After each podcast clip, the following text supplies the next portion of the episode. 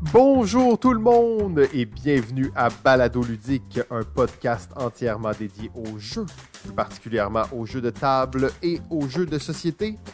Aujourd'hui, saison 10, épisode 9. 9, 9. 9, 9. Ouais, yeah, yeah, yeah. Euh, les 50 jeux les plus influents des 50 dernières années. Euh, je suis Simon et comme à l'habitude, je suis en compagnie de la légende PPP7, l'historien du jeu, Pierre Poisson Marquis. Salut Pierre. Salut Simon.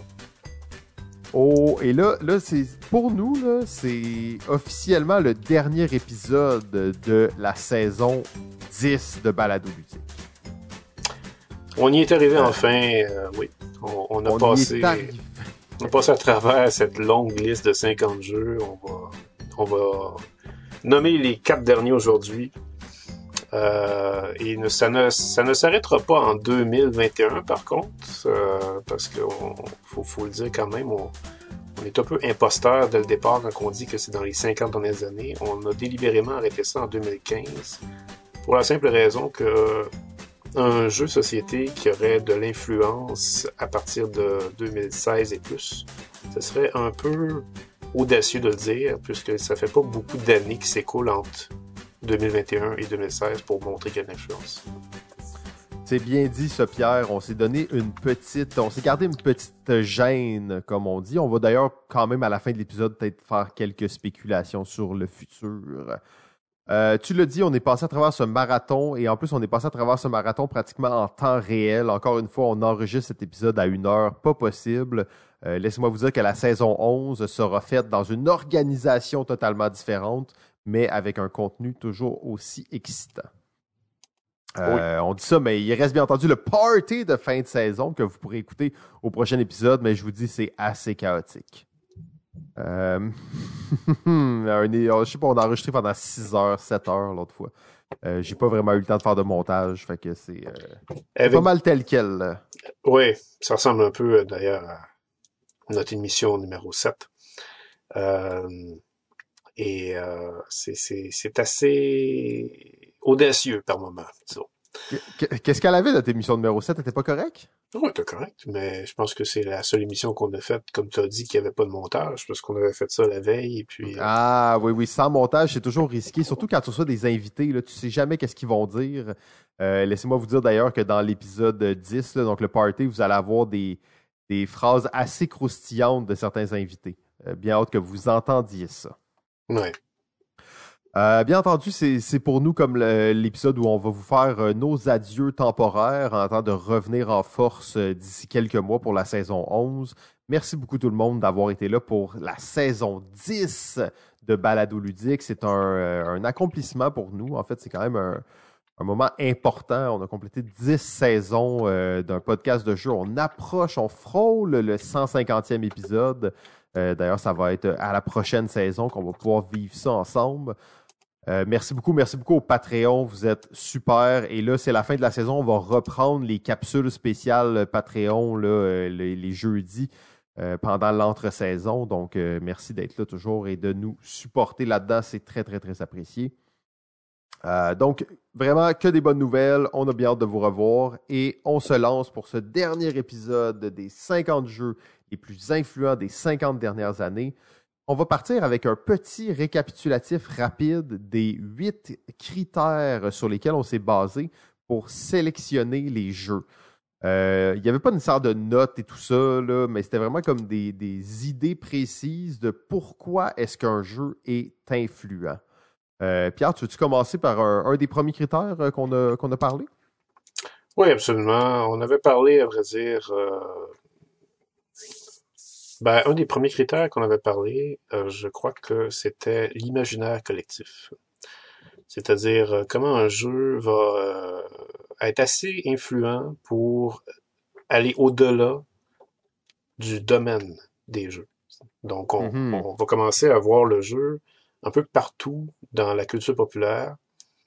Et euh, on va finalement constater que ce jeu-là est tellement incontournable qu'on n'a même pas besoin d'y avoir joué pour entendre son nom. et pour euh, savoir un petit peu en quoi ça consiste, parce que ben, ça fait partie maintenant de, tout ce qu'on connaît de façon générale. On va parler en, termes plus connus, la culture populaire. On pourrait retrouver ce jeu dans, sur des t-shirts de, de geeks, dans des fonds d'écran de certaines téléséries, dans des, dans des ludothèques de, de personnages de jeux, dans, ou même dans des séries en tant que telles, hein, des, des, gens qui vont jouer au jeu durant une émission de télé. Euh, oui, donc ça, c'est quand même. Euh, il n'y a pas beaucoup de jeux qui font ça. Hein. Puis dans les 50 dernières années, il y en a encore pas, il y en a encore moins, mais quand on regarde Monopoly, Battleship, les grands classiques, il y en a, mais dans les 50 dernières années, il n'y en a pas beaucoup. C'est difficile pour un jeu de s'extraire de, de, cette, euh, de cette culture du jeu de société. Oui, effectivement, je dirais même probablement que dans les huit critères qu'on a déterminés, c'est peut-être celui qui est la cerise sur le Sunday. C'est, je dirais, le dernier échelon de la pyramide de Maslow des jeux de société. Euh, c'est comme un peu euh, la consécration que le jeu est influent lorsqu'il est rendu à cette étape-là. Oui, ben c'est bien dit, bien dit. Euh, je, te, je, te, laisse enchaîner pour le deuxième. Oui, le deuxième, ben, on avait parlé aussi de franchise. Euh, franchise euh, dans le sens où le jeu de société va avoir une telle influence qu'il va pas se limiter à sa boîte de base. Il va forcément avoir des extensions et pas juste une. Parce que plus un jeu est influent, plus il va y avoir des extensions. Et il va y avoir aussi des variantes de ce jeu-là, donc des jeux qui vont euh, être le même jeu, mais sous un autre acabit, par exemple une version plateau d'un jeu de cartes, ou vice-versa, ou une version D d'un jeu de cartes, ou qui était un jeu de plateau avant. Bref. D'ailleurs, à un certain point, pas mal tous les gros jeux ont eu leur version jeu de D. Hein. Ben, il y a eu effectivement euh, comme euh, une tendance, ouais, il y a eu une mode de partir, je pense, de début 2010. Là, on a commencé à voir ça, que les jeux de D commençaient à, à prendre leur popularité, donc on a commencé à vouloir faire des classiques en jeu de dés. Euh, et ça, ça fonctionne très bien. Ben, pas toujours, mais ça fonctionne généralement assez bien. Ben, j'ai en tête le jeu, et là on va pas s'embarquer dans trop de délire, mais le jeu Les Châteaux de Bourgogne, le jeu de dés, qui est un petit euh, roll and ride, justement, un phénoménal ce jeu-là, en fait. Il est passé vraiment sous le radar, mais moi j'adore ce jeu. Oui, c'est vrai que je me souviens très bien quand il était sorti qu'il était assez convaincant.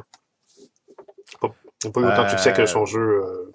Euh, original. Mais, d'ailleurs, les, les, euh, les, éditions d'anniversaire, puis les, les, réimpressions et tout ça, ça rentre dans la catégorie des franchises, les produits dérivés, puis les éditions de luxe et toutes ces choses-là.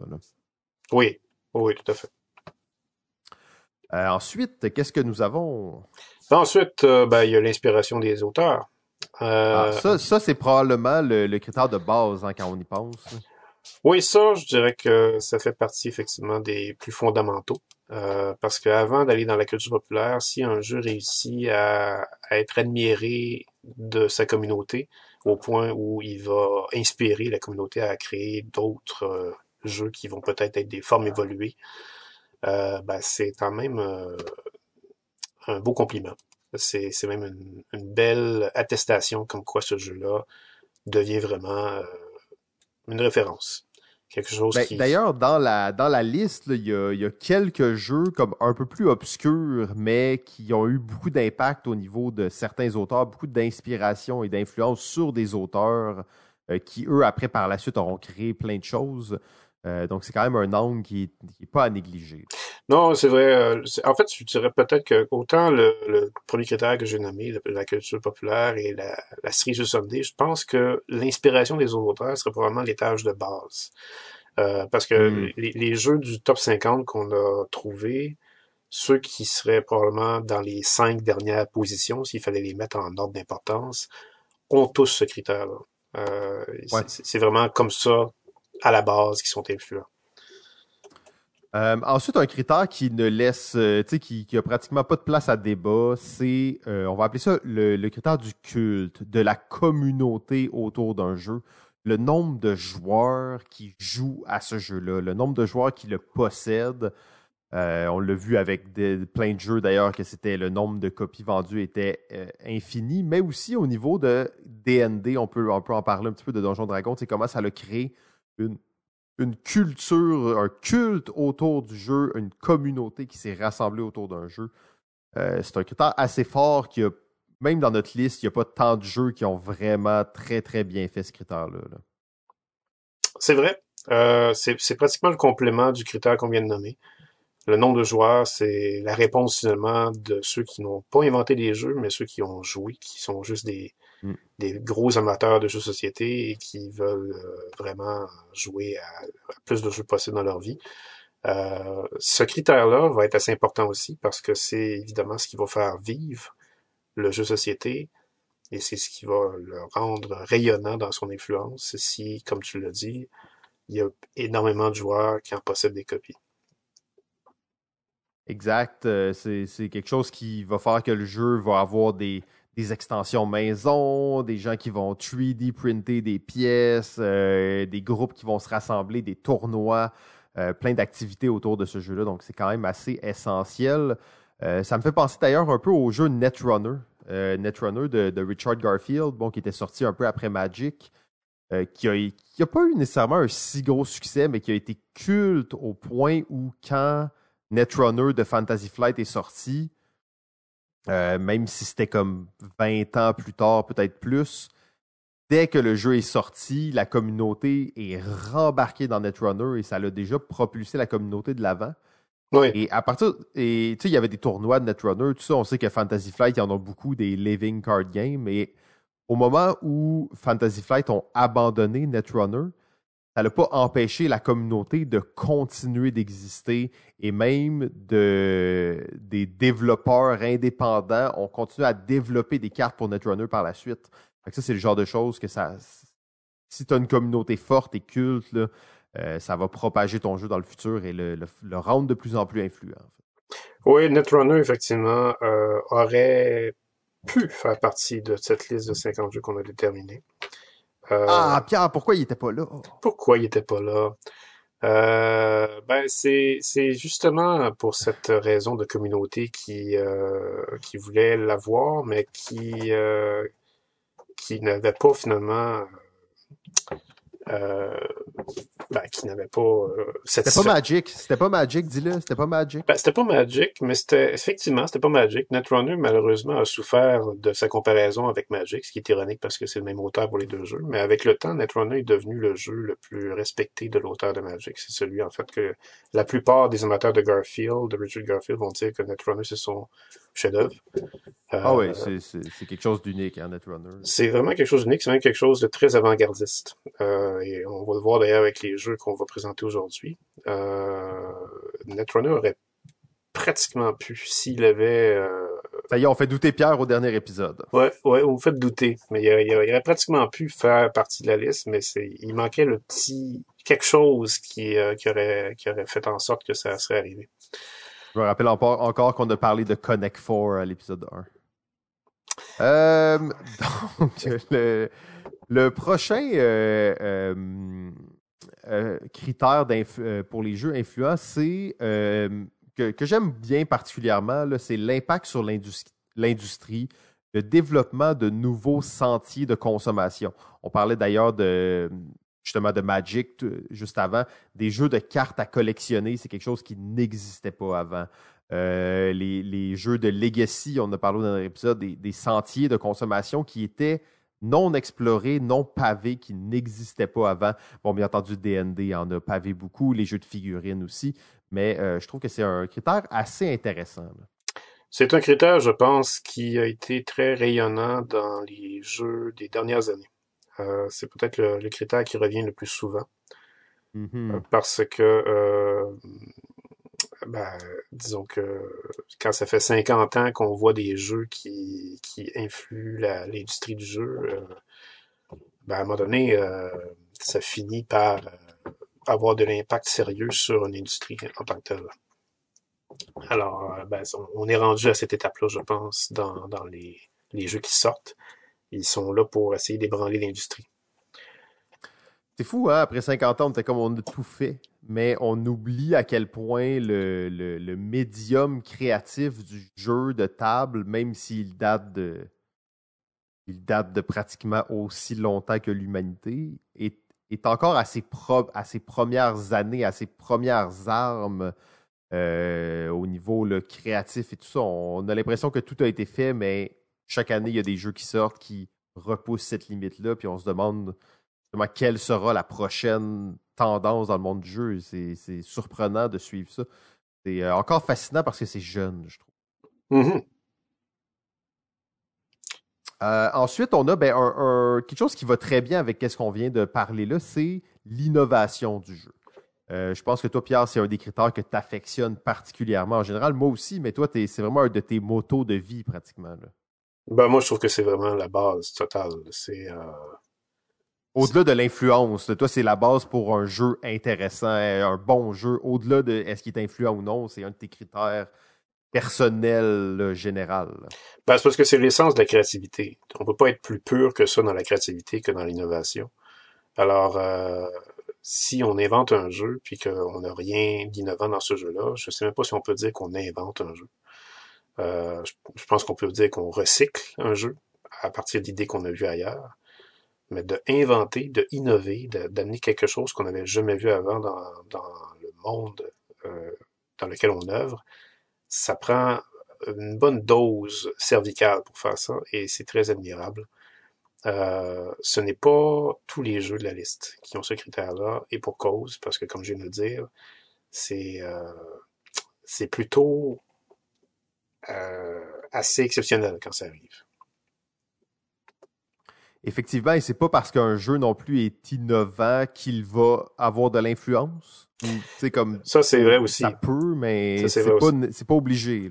C'est malheureusement vrai, c'est que c'est un critère, malheureusement, qui, dans les huit, ne tient pas à lui seul, euh, n'est pas assez fort à lui seul pour euh, mettre un jeu dans cette liste-là. Si, si un jeu a simplement ce critère-là, ça sera pas nécessairement un jeu qui va être innovant parce que parfois l'innovation est intéressante, mais l'innovation ne fait pas nécessairement le succès.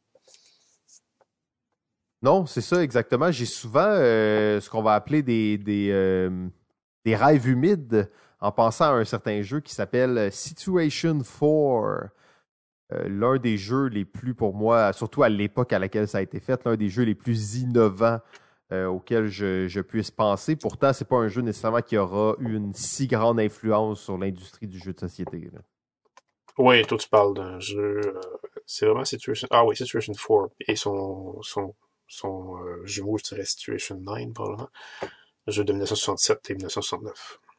Marvin Glass. Pierre, c'est toi qui m'as fait découvrir ce jeu. Marvin Glass, effectivement, monsieur, euh, l'auteur de Opération et de Mousetrap. Tu me connaissais même pas et tu m'as fait découvrir ce jeu-là. Puis en fait, j'ai capoté là-dessus. J'y pense encore. J'ai découvert ce jeu-là, on devait être en 2011, 2012. J'y pense de façon hebdomadaire. Ah, à ce point-là, hein. ben, c'est vrai que ça rentre exactement dans tes cordes. Euh, et c'est encore à ce jour un jeu qui a difficilement été euh, copié. Euh, oui, exact. D'ailleurs, pour les gens là, qui se demandent rapidement, rapidement, c'est un jeu dans lequel on fait un casse-tête en temps réel, en équipe, ben, compétitif. donc, c'est un jeu deux contre deux.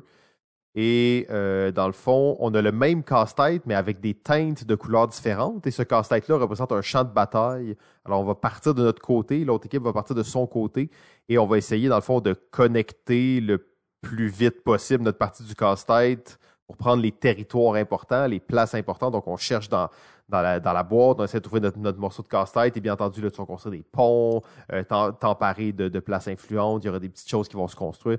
Vraiment très original comme jeu et euh, ben, emballant en plus pour les, fans de casse-tête. Je trouve que c'est comme une, une. Là, on parle, on voit des pubs sur Facebook sans arrêt. Nous avons réinventé le casse-tête en faisant des formes en forme de singe au lieu de les faire en forme de casse-tête. Mais euh, Situation 4, ça, ça réinventait vraiment le casse-tête. Effectivement, les, les, les fameux casse-têtes qui essaient de faire euh, du neuf qu'on voit sur le marché aujourd'hui sont quand même à des milles de ce que Situation 4 avait fait. Essayez pas de me vendre ça, votre nouvelle réinvention du casse-tête. Si je me suis fait avoir déjà, je n'accepte pas votre réinvention du casse-tête. Bon.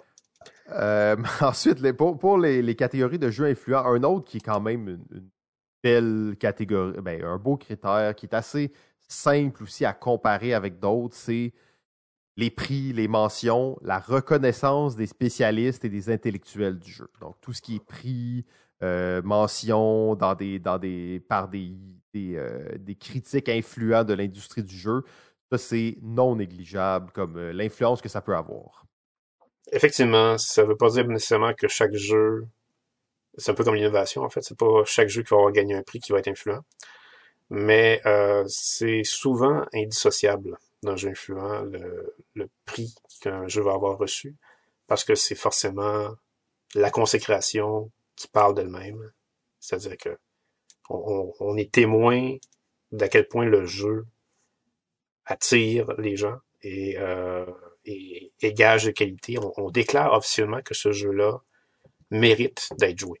Donc, on peut pas avoir plus euh, direct comme, euh, comme critère d'influence, je dirais.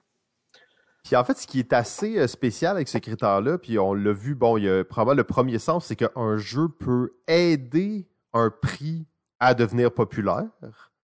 Ça, c'est vraiment très intéressant quand on y pense, parce qu'un un jeu, un prix doit bien commencer quelque part, et si un prix donne son prix à un jeu qui a beaucoup de popularité, bien entendu, puis que le jeu décide d'imprimer le logo du prix dessus et tout ça, mais ben, ça va, ça va donner euh, beaucoup de crédibilité rapidement à un prix. Ça va permettre de bâtir le prix. D'ailleurs, on avait vu ça avec Scotland Yard et le Spiel comment ça l'avait permis là, justement à ce, à ce prix-là de se propager rapidement et de gagner en crédibilité. Oui. Mais d'un autre côté aussi, qu'est-ce qui va arriver? C'est que un jeu qui gagne un prix euh, peut devenir plus influent à cause qu'il a gagné le prix. Euh, fait que oui, le prix va nous servir à nous d'espèce de, baromètre, mais en même temps, un jeu peut être catapulté euh, vers un plus grand nombre de joueurs, vers un plus grand nombre de pays, vers plein de choses à cause qu'il gagne un prix euh, réputé. C'est aussi dans. En fait, le prix joue vraiment dans tous les sens par rapport à l'influence d'un jeu. Ah oui, absolument. C'est, ça peut jouer des deux côtés. C'est, euh, c'est pour ça, à vrai dire, que c'est pas nécessairement euh, stable. C'est pas garanti d'influence un prix, mais ça, ça peut aider beaucoup. Et le dernier, Pierre, mais non le moindre? Le dernier, mais non le moindre, euh, ça, c'est probablement le critère qui est le plus euh, associé au, au, plus vieux jeu de notre liste. Euh, parce que c'est à peu près impossible de, de l'associer euh, aux jeux qu'on nomme depuis ceux qui sont arrivés en l'an 2010. Euh, ça fait vraiment pas assez longtemps qu'on peut parler d'intemporalité avec ces jeux-là. Mais, mais l'intemporalité, ça, ça c'est quand même un, un, un, critère qui parle beaucoup c'est un critère qui, euh, qui va vraiment montrer à quel point le jeu est tellement influent qu'on peut même plus parler de jeu dépassé lorsqu'on en parle. Euh, même si 25 euh, ans ont passé, on va encore constater que ce jeu-là va être édité parce que sa marque était trop puissante, sa, notoriété a fait trop d'effets alors, euh, ça, ça, devient... C'est en fait, je dirais, la continuité logique du premier critère qu'on a nommé, c'est-à-dire la pénétration populaire. Exact, c'est comme la boucle qui se, se ferme à ce niveau-là. Bien entendu, c'est pas tous les jeux hein, qui ont cette, cette intemporalité-là. Il y a des jeux qui ont été euh, dans notre liste sans qu'ils aient été complètement oubliés. Ils ont été balayés et remplacés par d'autres jeux. Ça n'enlève rien à leur influence, mais ils n'ont pas cette intemporalité-là. Non, c'est vrai. Par contre, euh, je regarde les trois premiers jeux de notre liste, juste pour le plaisir. Uno, Mastermind et Boggle euh, sont des jeux qui, c'est les trois premiers, là, donc 1971 et 72, donc 50 ans.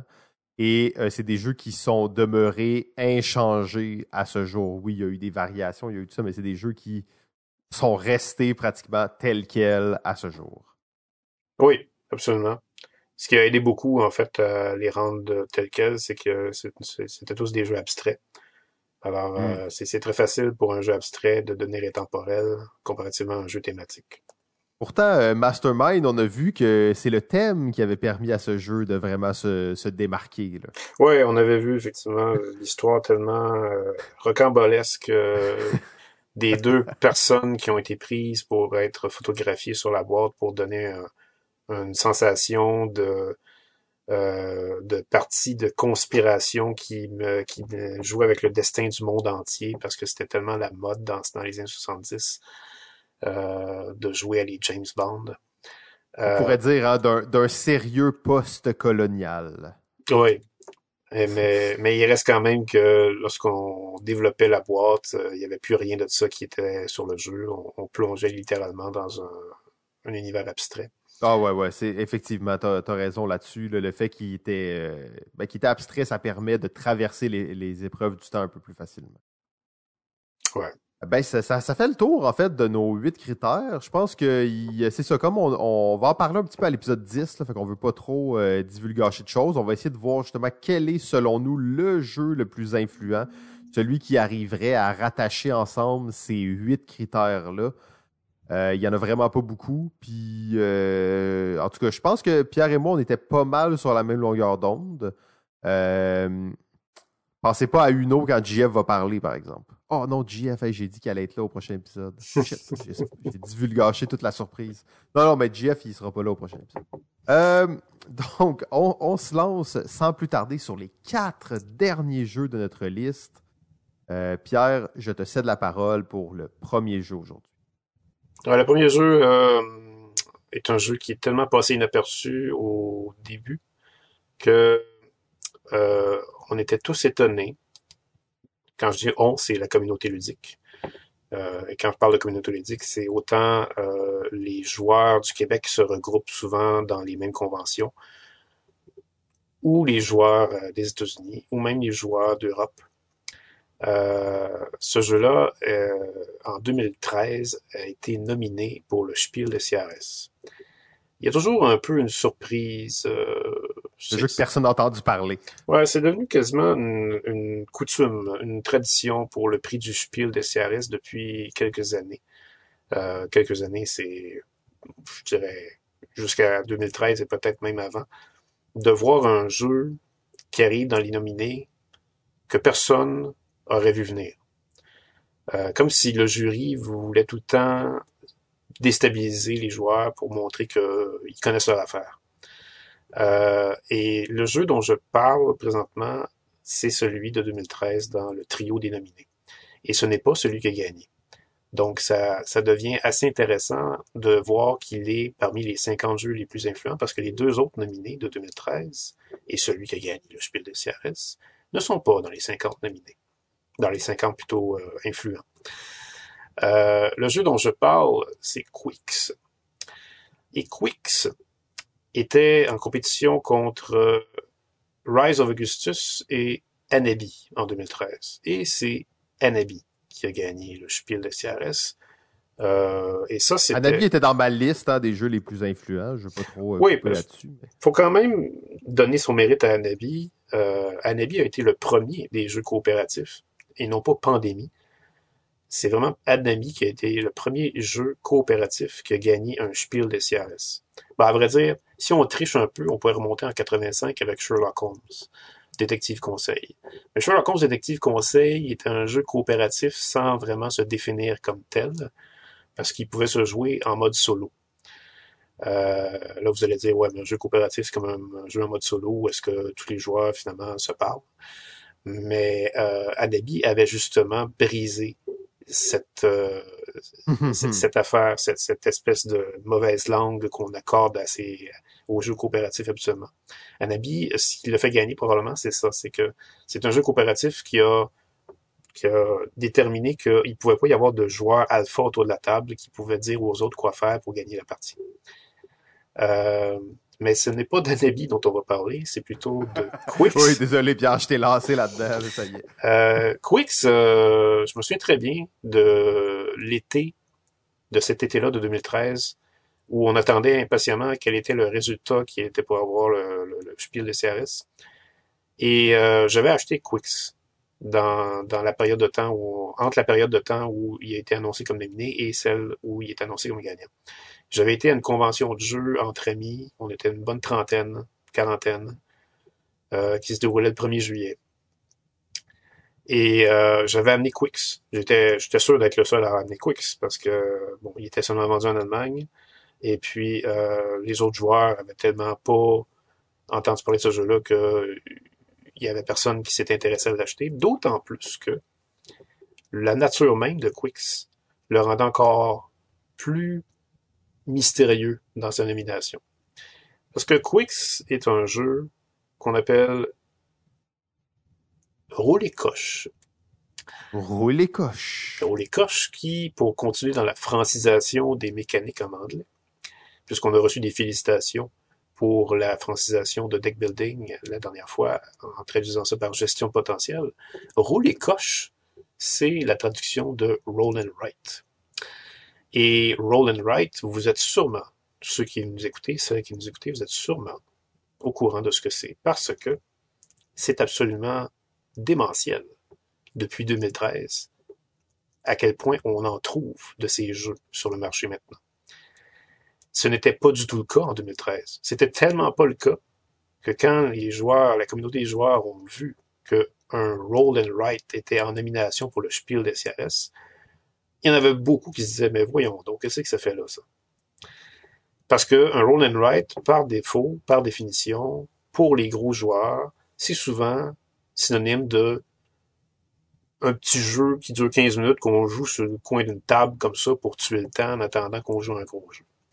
Autrement dit, quelque chose qui n'a pas vraiment de profondeur puis qui sert juste à nous donner un peu euh, euh, d'apéritif avant de se lancer. Et c'est effectivement ce que Quick c'était. C'était vraiment pas un gros jeu. C'était un petit jeu qui durait 15-20 minutes, puis euh, c'était fini. Puis il n'y avait pas beaucoup de règles, puis euh, on pouvait jouer vraiment avec tout le monde. Mais l'affaire c'est que Quicks, cette année-là, était aussi en nomination avec deux autres jeux qui étaient vraiment du même acabit. À vrai dire, 2013 était l'année où le Spiel de CRS a vraiment changé dans sa perspective pour donner des prix. On était devenu tellement axé sur la simplicité pour être nominé au Spiel que c'est vraiment 2013 qui a donné le ton. À partir de 2013 jusqu'à 2021, c'est-à-dire cette année qu'on est en train de faire cette émission, on a toujours vu des jeux qui sont nominés au Spiel de CRS avec une simplicité désarmante, avec des règles qui s'expliquent en moins de deux minutes. Euh, et certains, beaucoup en fait, ont gagné. Je pense simplement à Just One. S'il y en a qui, ont, qui, qui jouent à Just One, vous savez que c'est un jeu qui a gagné le, le Spiel de CRS c'est un jeu d'une simplicité absolument euh, tellement simple, à vrai dire, qu'on se dit quand on a joué à ça, mais comment ça se fait que personne n'a inventé ça avant? Euh, Quick, c'est un peu la même chose. Quick, c'est un jeu où vous allez lancer des dés, vous allez, vous allez remplir des coches, euh, des cases plutôt, sur quatre lignes qui vont être numérotées. Deux lignes de, numéros ascendants, deux lignes de numéros descendants de gauche à droite. Et ces lignes-là vont avoir des couleurs. Jaune, rouge, bleu, vert qui vont être associés à quatre dés de la même couleur, mais il va aussi y avoir un dé qui va être blanc. Et le joueur principal, qui va changer d'un tour à l'autre, va lancer les 5 dés et va pouvoir utiliser un dé de couleur et le dé blanc pour cocher deux cases. Alors que les autres joueurs vont devoir utiliser un seul dé qui va être un dé de couleur. Et la case à cocher va devenir une case finalement qui va être dans une des lignes. Donc, si vous avez choisi un dé vert, il va falloir cocher une case dans la ligne verte. Et il va falloir euh, cocher une case en respectant des conditions, vous vous en doutez. Euh, les cases à cocher, à vrai dire, ça va être euh, de sorte à ne jamais pouvoir cocher une case qui va être située plus à gauche d'une case que vous avez déjà cochée. Autrement dit, vous devez essayer autant que possible de cocher vos premières cases le plus à gauche possible.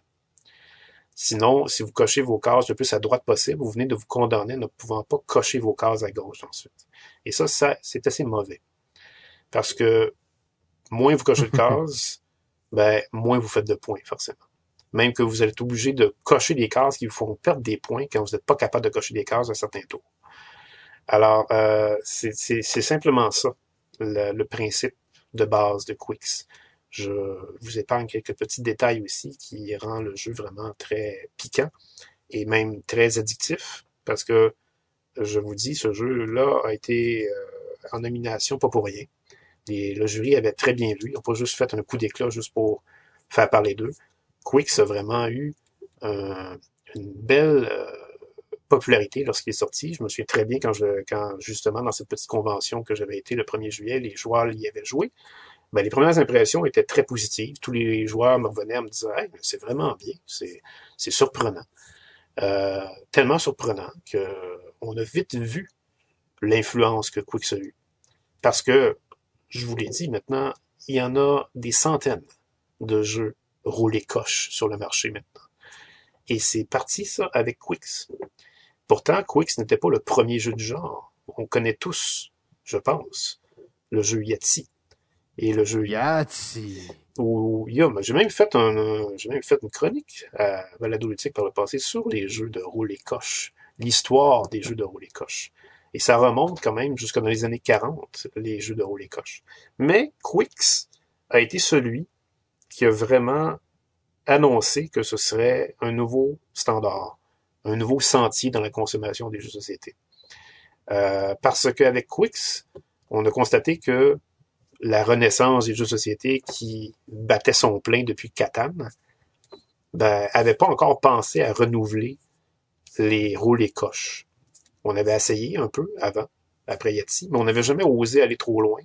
Parce que Yeti puis euh, Yum était devenu tellement omniprésent que c'était devenu les monopolies du roll and ride, du roll et couche. Et on n'osait pas se mesurer à ça tellement que c'était insurmontable comme compétition.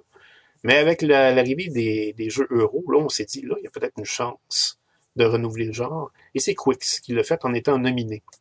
Mais que Quicks n'était même pas le premier nominé. Il y a eu Roll Through the Ages de l'auteur de Pandémie, qui est arrivé en 2008 comme Roland Wright, premier Roland Wright euro nominé pour le Spiel, mais il n'a pas fait le même impact simplement parce qu'il se, il était habillé beaucoup plus comme un jeu de plateau que comme un jeu de rouler coche.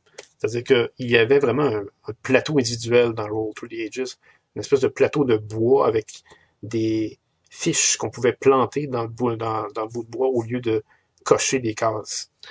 Euh, et ça, ben, ça, ça donnait quelque chose de moins traditionnel à ce qu'un roulé coche pouvait être. En fait, un roulé coche se définit par trois caractéristiques principales. Euh, ça prend, bien sûr, une feuille individuelle à chaque joueur. Ça prend un générateur de hasard qui va seulement, qui, va, qui peut être des cartes ou des dés, généralement. Et ça prend des décisions déchirantes à faire en fonction du générateur de hasard. Ce sont les trois. je pensais que, excuse-moi, je pensais que tu allais dire des crayons. Oui, ben, des... Du, ben, du plaisir. Oui, ben ça, c'est sûr que si on parle de feuilles et. Que moi, j'étais vraiment premier niveau, là. J'étais comme, il va-tu dire les crayons? Si t'as pas de crayons, tu peux pas jouer, là. C'est important, les crayons. Ben, les crayons, ça va de soi si on a une feuille à écrire. ok, c'est bon, c'est bon, excusez. Euh, mais bref, euh, Quicks, donc, euh, a, mis ça vraiment euh, au goût du jour. Et, euh, et ça l'a généré après ça d'autres, vraiment, vraiment des succès. Pas juste une panoplie d'autres jeux du, même genre, mais des succès, parce qu'après ça, il y avait avec Quicks et avec Roll Through Ages, on avait deux jeux qui s'étaient rendus au Spiel. Ben là, on a eu deux jeux qui se sont rendus au Kenner Spiel après Quicks. Euh, des jeux comme Cartographe, qui, euh, qui a, je pense, été nominé en 2020. Et on a eu aussi le fameux Très futé, qui a été nominé en 2018. Alors ça, ça atteste encore une fois de l'influence que Quicks a eue, parce que là, on considère non seulement les jeux de rouler coche pour avoir un spiel, mais pour être même classé dans les jeux pour passionner de jeu. Euh, et non, en plus, Quicks a fait vraiment vive son éditeur, c'est-à-dire que son éditeur existait avant. Son éditeur qui est un éditeur vraiment qu'on pense pas souvent, ça s'appelle euh, Nürnberger Spielkartenverlag, donc c'est un nom tellement banal en plus, en français ça veut dire éditeur de jeux de cartes de Nuremberg. Euh, mais c'est vraiment un éditeur qui a connu un, un bon total, exactement comme comme Cool Mini or Not a commencé à vivre pleinement avec Zombicide, quand on en a parlé à l'émission de l'année dernière, de, pas l'année dernière, mais l'émission dernière qu'on a faite. euh, Nürnberger Spielkartenverlag a vraiment commencé à dominer le petit jeu du genre rouler les coches ou jeu de cartes. Parce qu'après ça, ben, on a vu de, de ce même éditeur-là des jeux comme euh, The Mind, euh, The Game, euh, et The Game d'ailleurs, qui est du même auteur que Quicks. Alors, qui est ce fameux auteur qui a fait Quicks? Eh ben, c'est un dénommé Stephen Brendorf. Et comment Stephen Brendorf est arrivé à faire Quicks? Et est-ce qu'il a fait seulement Quicks et The Game? Non, il en a fait d'autres. On va dire Stephen Brendorf, euh, c'est un auteur, euh, disons, qui va euh, avoir des similarités avec d'autres auteurs typiques. C'est-à-dire que c'est un auteur qui a appris à aimer les jeux dans, sa plus tendre enfance, qui a grandi en jouant des jeux, qui a fait ses études quand il était adolescent et jeune adulte en jouant à El Grande, Colon de Catane, Tikal. Et euh, c'est un auteur aussi qui euh, va affectionner beaucoup euh, le cinéma, la musique. Ses films préférés, c'est Le fabuleux destin de Bailey, Good Will Hunting. et c'est aussi un auteur qui aime roter, mais qui ne sait pas péter. Et... Non, t'as déjà parlé de ça l'autre fois, non? C'est vrai. T'as déjà... c'est pas vrai, Pierre. Là, t'inventes des affaires. Non, c'est, vrai que c'est, pas vrai pour, pour M. Brandorf, c'est vrai. Mais c'était vrai pour, pour Jean-Baptiste Lupien, par contre.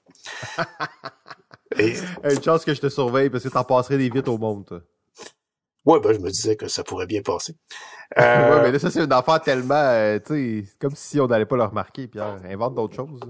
Mais c'est un auteur, on lui a demandé euh, quel jeu il amènerait sur une île déserte, les cinq jeux qu'il amènerait sur une île déserte, et pour vous donner une idée du genre de jeu qu'il aime, ben, il amènerait évidemment Quick c'est the Game, donc c'est déjà un auteur qui a l'air un peu imbu de lui-même. Mais c'est aussi un auteur qui amènerait les loups-garous de tierce-lieu, les échecs et Tichou. Tichou, pour ceux qui ne le connaissent pas, c'est, je dirais, la version raffinée du jeu de trou euh, maintenant, et pour les Français qui nous écoutent, qui savent pas c'est quoi le jeu du trou de cul, eh bien, c'est le jeu du kilo de merde. Euh, maintenant, euh, ça vous dit un peu la mentalité de, ce de cet auteur-là. C'est un auteur vraiment qui va aimer les jeux simples, mais profonds. Et lorsqu'il a commencé à faire des jeux, c'était justement à l'époque où il, comme il a connu Catan et El Grande, donc les années 90, il était très jeune. Mais tous les jeux qu'il inventait étaient trop compliqués. Et ils étaient aussi euh, assez euh, riches en, thème, en thématiques. Pour un auteur allemand, c'était assez euh, marginal. Et puis, ben, il n'arrivait pas à se faire éditer avec ses, avec ses jeux. Il était pourtant assez près des éditeurs parce qu'il n'a pas tardé à vouloir connaître les éditeurs et les représentants des éditeurs parce que passionné qu'il était, il avait le goût de participer à la scène. Mais ça y a pris quand même un bon 10-15 ans avant vraiment de lancer ses premières idées éditables et tous ces jeux qu'il a fait éditer jusqu'à maintenant sont des jeux abstraits.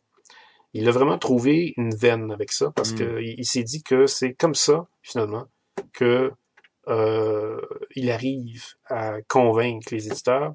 C'est comme ça finalement qu'il arrive à être plus euh, facilement concentré à faire des jeux. Euh, il a découvert finalement que c'est par la simplicité. Ah, les gardant simples, il peut les garder simples grâce à ça. Oui, c'est ça, exactement.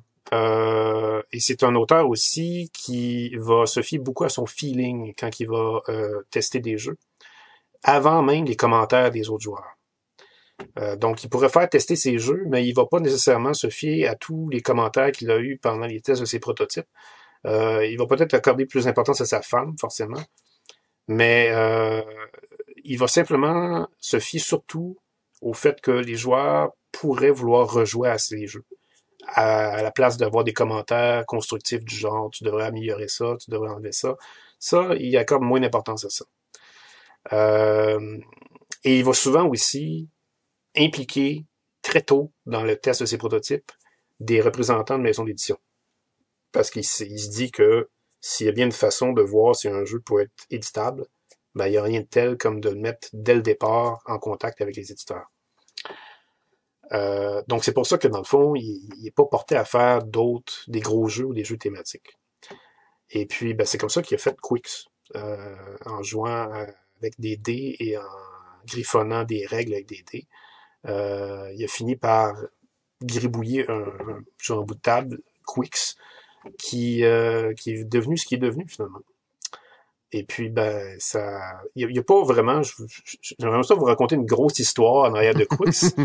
mais il, a... il, a... fait ça sur un bout de table, il a griffonné ça pendant trois mois, finalement, il a réussi à faire de quoi, il a été nominé au Spiel. Ben, c'est un peu ça, c'est qu'il y a tellement, il y a tellement rien à dire de ce jeu-là, parce que c'est tellement pas grand-chose, en fait. Hein.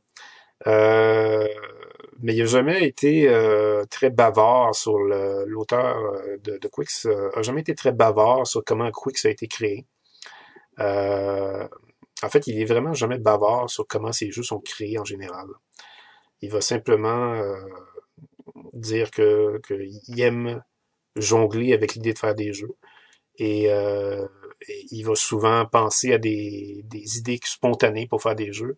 Et il va pas se soucier vraiment de ce qui l'a inspiré ou de la thématique qui va être en arrière du jeu parce qu'il a tellement été habitué au succès avec ça que maintenant, ben, c'est automatique pour lui qu'il se concentre seulement sur la mécanique. Euh, donc, ben, ça, fait le tour, je vous dirais, de Quix, en gros. C'est euh, c'est vraiment la raison pour laquelle on l'a mis dans notre liste. C'est parce qu'il a ouvert vraiment un marché qui n'était pas vraiment présent avant, celui de la variété des jeux de roule et coche. Et c'est tellement vrai que ben, les deux personnes qui vous parlent présentement dans l'émission ont décidé de des jeux comme ça. Bien dit, Pierre. Ça, c'est un beau segue pour de la promotion. Euh, bien entendu, euh, nous sommes aussi Locomuse et nous travaillons sur un projet ambitieux qui est de euh, faire une compilation, une série de jeux de style rôle et coche d'auteurs québécois compilés en un seul livre, une ludothèque portative des jeux se jouant exclusivement avec des dés, des papiers et des crayons. Euh, nous avons là-dedans des jeux assez exceptionnels de plusieurs auteurs. Nous vous invitons d'ailleurs à vous rendre sur notre groupe Facebook D comme D E accent aigu S papier D papier. Voilà.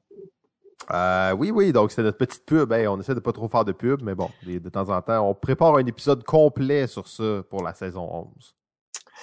Euh, ben merci Pierre pour ce, jeu Quicks. Euh, on, va, enchaîner dans un registre qui est totalement différent et on revient à quelque chose qui aura dominé la première portion de la liste assez, assez intensément.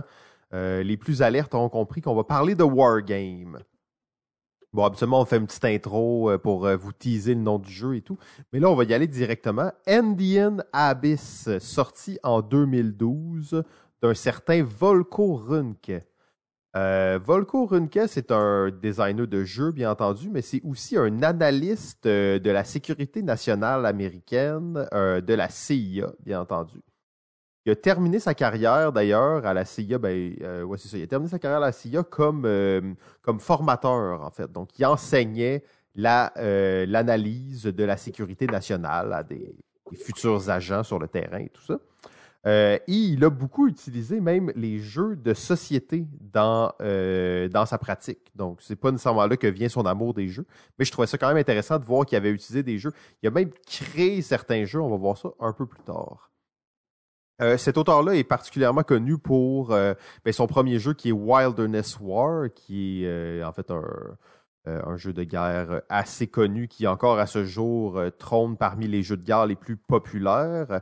Et probablement son plus gros succès, qui est arrivé pratiquement dix ans plus tard que son premier jeu, Labyrinthe War on Terror, euh, un jeu euh, qui va, auquel on va revenir tantôt parce que c'est assez emblématique de l'œuvre de, Volko Runke. Euh, bien entendu, c'est le designer qui a inventé chez GMT la Quain Series, Counter Insurgencies Series, donc la contre-insurrection série, et Indian Abyss est le premier jeu de la Quain Series je sais pas, j'ai peur de me prononcer vraiment dans le monde du wargame, mais c'est la Coin Series, c'est littéralement une révolution dans le monde du wargame. Est-ce que c'est la plus grosse depuis des années? Je sais pas, mais c'est réellement un changement euh, assez important et on va voir pourquoi un peu plus tard. Avant d'aller plus loin. Oh oui, vas-y, vas-y. Oui, ben en fait, moi, j'étais pour te confirmer que oui, probablement que oui. Euh, c'était c'était la suite logique, c'était les l'étape suivante que, qui, était, euh, qui avait été euh, inaugurée par We the People. Eh, exactement, ça ça ça ça s'assoit pas nulle part la Coin Series, ça découle directement de ça. On va pouvoir en voir un peu l'implication plus tard. Contrairement à, à justement duquel on n'a pratiquement aucune information, euh, les wargames c'est des, des jeux qui sont énormément documentés. Euh, les auteurs ont une réflexion très profonde sur le jeu et sa, situation et comment il devrait être joué. Donc, je pense qu'on aura quand même des, réflexions assez intéressantes à avoir là-dessus. Parenthèse d'ailleurs, euh, excuse-moi. Ah oui, ben non, ben non, interromps-moi tant que tu veux, ça me fait plaisir. Oui, ben c'est parce que c'était pour t'interrompre pour une grosse erreur majeure que j'ai faite. J'ai ah. parlé, parlé tout à l'heure de Quicks comme étant un jeu qui se joue avec un dé blanc et quatre dés de couleur, mais en fait, c'est deux dés blancs et quatre dés de couleur. Ah, mais tu sais, c'est important de le préciser, ça, Simon. C'est vrai que ça, c'est très important, effectivement. Là, en plus, on peut pas faire de montage. Fait que là, c'est juste comme, ben, c'est ça, deux des blancs. Oubliez pas, là. Si vous, si vous ouvrez votre boîte de Quicks et qu'il n'y a pas deux des blancs, ben, vous êtes fait fourrer. Oui, voilà. Euh, donc, Volko Runke, euh, designer de, de, Wargame, et on a la chance de le rencontrer de façon, ben, en tout cas avant la pandémie, de façon assez régulière à Montréal dans le cadre de ce qu'on appelle le Stack Academy. Euh, euh, grand, grand gourou du Stack Academy, c'est la communauté des, wargamers à Montréal et au Québec. Mais Volco est très connecté à cette communauté-là. D'ailleurs, au Stack Academy, qui est quand même une convention de. On va dire ça de même, c'est pas la plus grosse convention de jeu euh, à Montréal, mais euh, avait souvent la chance d'avoir des exclusivités de Volco quand, quand il venait ici. Donc, c'était toujours très intéressant. D'ailleurs, Volco a été euh, à maintes reprises euh, récompensé de, son travail en tant que, euh, designer de jeux de guerre principalement. Il a d'ailleurs gagné cinq fois le Charles S. Robert Award, qui est le, prix le plus prestigieux dans le monde des jeux de guerre. Là, on parle du père des, des jeux de guerre. Euh, d'ailleurs, c'est la personne qui a fondé Avalon Hill, euh, Charles S. Robert. C'est quand même un, gros prix. Pour vous donner une idée, euh, Squad Leader et Civilisation ont respectivement remporté ce prix-là par le passé. Donc, Volko Runke, qui est-il? D'où part-il? comme la plupart des gens qui sont dans le monde du wargame, jouaient à des jeux de Avalon Hill dans les années 70 était bien excité par, euh, par ces jeux de guerre-là, aimait beaucoup ça et euh, en, en, mangeait vraiment. C'était un fan aussi d'histoire, donc lisait beaucoup là-dessus. Euh, il était très impressionné par ces jeux-là. Et à un certain point, il est allé en Europe. Il a fait un voyage quand il était rendu au collège. C'était un Américain, fait au Cégep Université. Ben, en tout cas, il est allé en Europe et il a visité des, champs de bataille connus parce que, bien entendu, c'était un fan de jeux de guerre et tout ça. Il adorait ça. Et il a commencé à se rendre compte que euh, les jeux auxquels il jouait n'étaient pas parfaitement réalistes. Que les champs de bataille étaient un peu différents. Puis que il a comme commencé à douter de la simulation dans les jeux. Un jeu aura beau être la simulation la plus parfaite totale, ça ne sera jamais euh, vraiment parfait, bien entendu. Euh, donc là, c'est comme ça qu'il a commencé justement à designer des jeux. Il revenait chez lui, il faisait des griffonnages sur les jeux qu'il avait déjà, donc euh, changeait des, affaires sur le plateau, utilisait des, euh, des, bon, dans les wargames, il y a souvent des espèces de cartes de référence qui disent telle unité fait tant de dégâts à telle distance. Donc, il prenait ces, cartes de référence-là et jouait sur des systèmes maison qu'il avait fait, des cartes personnalisées qu'il avait fait. Donc, euh, a vraiment commencé à designer là, en prenant ce qu'il avait et en voulant le rendre plus réel, plus sérieux. Euh, donc c'est ça. Alors ça, c'était vraiment quelque chose qui, a comme commencé vraiment sa, sa, carrière non officielle de designer de jeux. Euh, par la suite, il a, commencé, bien entendu, à travailler pour, euh, pour la CIA comme analyste et il organisait avec ses amis du travail des séances de jeux de rôle euh, principalement sur la guerre de Sept ans. C'était un sujet qui l'a toujours intéressé, la guerre de Sept ans. Donc, c'est la, la guerre de Sept ans, exact. Donc, commencer à, jouer à ça, à inventer un jeu par rapport à ça pour finalement soumettre. Euh, c'était un grand fan de GMT, là, on s'en cachera pas. Là, on était rendu euh, dans les années 90, donc Avalon Hill était euh, ben, un peu moins actif sur la scène et GMT, gros producteur, gros créateur de, de, jeux de guerre, donc était un grand fan. D'ailleurs, il disait qu'il était déjà allé dans des conventions pour aider le président, le Gene Billings, Billingser euh, Billingsley, excusez-moi, à, assembler des boîtes et à se préparer pour une convention dans une chambre d'hôtel. Il, aimait beaucoup euh, GMT. Il était devenu quand même assez proche euh, du président de, GMT. C'est d'ailleurs comme ça qu'il a pu lui présenter son jeu sur lequel il travaillait, donc sur la guerre de 7 ans, qui s'est révélé être le, le jeu qui a fait le plus de profit pour GMT euh, donc euh, dans, la, dans sa catégorie jeu de guerre, là, et c'était le jeu Wilderness War, sorti en 2001, qui est encore à ce jour euh, l'un des, des best-sellers de GMT, Wilderness War.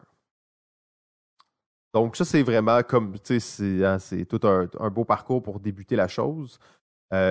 dix ans plus tard, mais bien entendu, ça s'est passé dix ans plus tard, mais entre-temps, justement, Gene Billingsley, qui était devenu quand même une bonne connaissance de, Volco, lui propose de créer un jeu sur euh, la guerre contre le terrorisme. On est en 2009, 2008, 2009, donc c'est quand même un sujet euh, assez chaud, quoi que ça l'est encore maintenant, mais c'était quand même un sujet assez chaud à ce moment-là. Et c'est là que euh, Volko Runke va créer son fameux jeu Labyrinthe War on Terror, un jeu qui a gagné vraiment beaucoup de prix dans l'industrie du jeu de guerre. Un autre best-seller de, GMT. Alors, euh, vraiment, ça. Deux jeux en dix ans, des gros succès, des jeux qui changent un peu la face de l'industrie. D'ailleurs, on pourrait dire que, euh, on va en reparler tantôt un petit peu, mais que Labyrinthe War Terror, c'est le premier coin series. C'est pas vraiment officiel, mais euh, on en reparlera tantôt. C'est à ce moment-là, en fait, que justement, Runke revient vers, euh, vers Billingsley puis il lui dit J'ai une idée de jeu, ça va se passer en Colombie. Euh, ça va être un jeu qui va se jouer à quatre joueurs asymétrique où euh, ça va se baser sur les, les, les counter-insurgency, donc les contre-insurrections.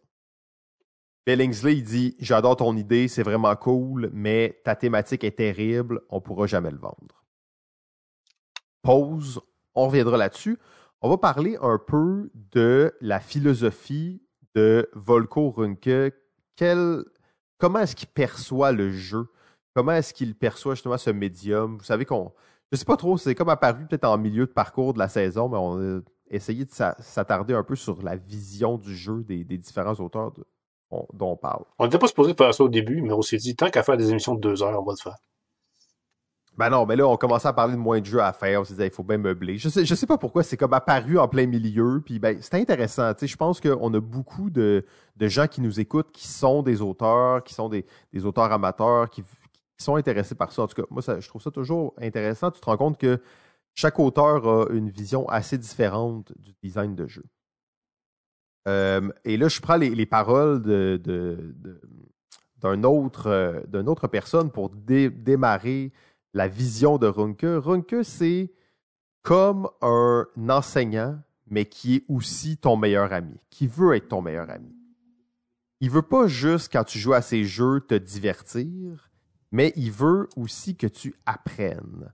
On le sait que les, les jeux de guerre sont fondamentalement ancrés sur le réel. Il y a un côté très simulation dans les jeux de guerre. Et en fait, il y a euh, un côté très historique aussi. Les jeux de guerre t'apprennent des choses malgré toi. Les designers de jeux de guerre ont ça en eux et Volko Runke a ça en lui. Volko Runke, lui, c'est l'idée d'un modèle qui l'intéresse. C'est ça qui l'allume dans un jeu, en fait, de créer, de, de créer un modèle qui va te permettre d'émuler en fait, certaines réalités. D'ailleurs, quand il travaillait sur Labyrinthe, c'était ça qui était le plus important, de créer ce modèle-là qui allait lui permettre de traduire les choses et pas nécessairement de traduire des choses comme comment tu fais des points puis tout ça, mais qu'est-ce que les djihadistes veulent? C'est des questions et comment s'y prennent-ils? Non. Comment est-ce que la terreur les, peut les servir? Donc, des questions quand même assez profondes sur des sujets dont, qui ne sont pas nécessairement directement basés sur le jeu, quoique dans le monde du wargame, il n'y a pas de surprise, mais des modèles qui te permettent de, de présenter aux gens à quel point la terreur est un outil important pour les djihadistes. Euh, et à quel point, ben, de l'autre côté, pour combattre euh, le terrorisme, on veut combattre la terreur. Et donc, toutes ces questions-là qui permettent en fait de, traduire une réalité très complexe qui n'est pas juste ben, un tank, ça l'attaque de temps à telle distance, puis ça. Donc, des questions euh, plus, euh, profondes. D'ailleurs, vous irez voir en même temps qu'on parle des images de, de Labyrinthe ou On Terror, mais aussi des jeux de la Coin Series. On n'est vraiment pas dans le jeu de garde traditionnel. C'est pas plein d'unités qui se déplacent sur un plateau. Des, des tracks avec des cubes qu'on pousse à gauche, à droite, puis euh, des affaires de même. Donc, c'est en fait très euro comme, façon de voir le wargame. D'ailleurs, une des questions que j'avais trouvé vraiment intéressante, c'était dans une entrevue, Volko se faisait poser la question sur qu'est-ce qu'il pensait des, jeux vidéo, à quel point c'est un outil euh, plus simple pour travailler sur des wargames, parce que justement, il y a plein de choses qui sont calculées automatiquement. Et lui, en fait, il, préfère de loin le, jeu de table euh, parce que, en fait, c'est que, on le sait, le jeu vidéo cache plein de choses, cache plein de valeurs, cache euh, le système, en fait. Hein. C'est ça, en fait, un peu ce que le jeu vidéo fait alors que le jeu de table te permet d'opérer le modèle toi-même et donc de vraiment l'assimiler, le comprendre différemment. Donc, tu n'es pas en train de, tester, de, subir le modèle ou le, système de jeu, tu l'opères. Donc, sans toi, il n'existe pas. Et en bougeant ces cubes, justement, ça, pour moi, ça, faisait bien du sens quand je disais ça, une transmission et une communication euh, de la matière qui est vraiment différente. Euh, donc, justement, comment il y a eu l'idée d'aller vers des jeux comme Indian Abyss? Ça partait vraiment de Labyrinthe. Labyrinthe qui est, euh, on pourrait dire, le proto-Coin Series là, de l'époque. il était vraiment intéressé par justement cette idée d'insurrection, de contre-insurrection, euh, c'était vraiment le concept de labyrinthe. Tu joues les djihadistes contre le contre-terrorisme. Alors, il y a une espèce de dynamique qui se met là-dedans. Par contre, la plus grosse critique qui revient souvent sur labyrinthe, c'est que c'est deux côtés. Donc, on, abstrait vraiment plein de choses. Euh, et là, je vais prendre euh, la réplique d'un expert australien de la contre-insurrection qui dit que la contre-insurrection est multifactionnelle. Donc, ça veut dire que deux côtés, ce n'est souvent pas assez pour exprimer une situation euh, d'insurrection contre insurrection dans un pays. D'ailleurs, ce qui lui a donné l'idée d'aller vers le Coin Series, c'est la Colombie, en fait, à quel point il y avait quatre factions très puissantes qui compétitionnaient pour, euh, ben, pour un futur idéologique et en fait avec une certaine euh, un chevauchement des désirs et des visions entre les différentes factions. Alors souvent tu avais le gouvernement qui combat ben, en Colombie c'était ça tu avais le gouvernement qui combattait trois euh, insurrections différentes mais il y avait quand même un certain chevauchement entre les différents groupes et euh, ben pour lui, c'était ça en fait qui lui a vraiment donné l'idée au départ de travailler sur cette asymétrie dans le jeu. Donc, comme on a dit, euh, Gene Billingsley, euh, était hésitant à ça parce que c'était surtout la thématique. Dans, le jeu de guerre, il y a quelque chose de très précis, très important qu'on sous-estime beaucoup, c'est la thématique. Pas pour rien que des jeux sur la guerre euh, la guerre civile américaine ou la deuxième guerre mondiale, il y en a une chier, désolez-moi le terme, c'est parce que c'est un une guerre, c'est des guerres, c'est des moments historiques qui fascinent les gens. Euh, la guerre d'insurrection colombienne, avant que Narcos soit populaire à la télévision sur Netflix, pas mal de gens s'en foutaient un peu. D'ailleurs, on avait parlé la dernière fois du P500 P500, le système de précommande de GMT, le, proto Kickstarter GMT, très peu de commandes à, ce niveau-là pour, pour Indian Abyss, qui était le premier d'une série. Qu'est-ce qui a aidé ce jeu-là à rentrer sur le marché? En fait, c'est que Volco avait promis que ça serait une série. Dans, le monde du jeu de guerre, de toute façon, c'est assez populaire de créer un système et de le réutiliser. Euh, je pense pas qu'ils savaient à quel point le Coin Series allait devenir culte, mais c'était quand même l'idée au départ. Il y avait déjà une série.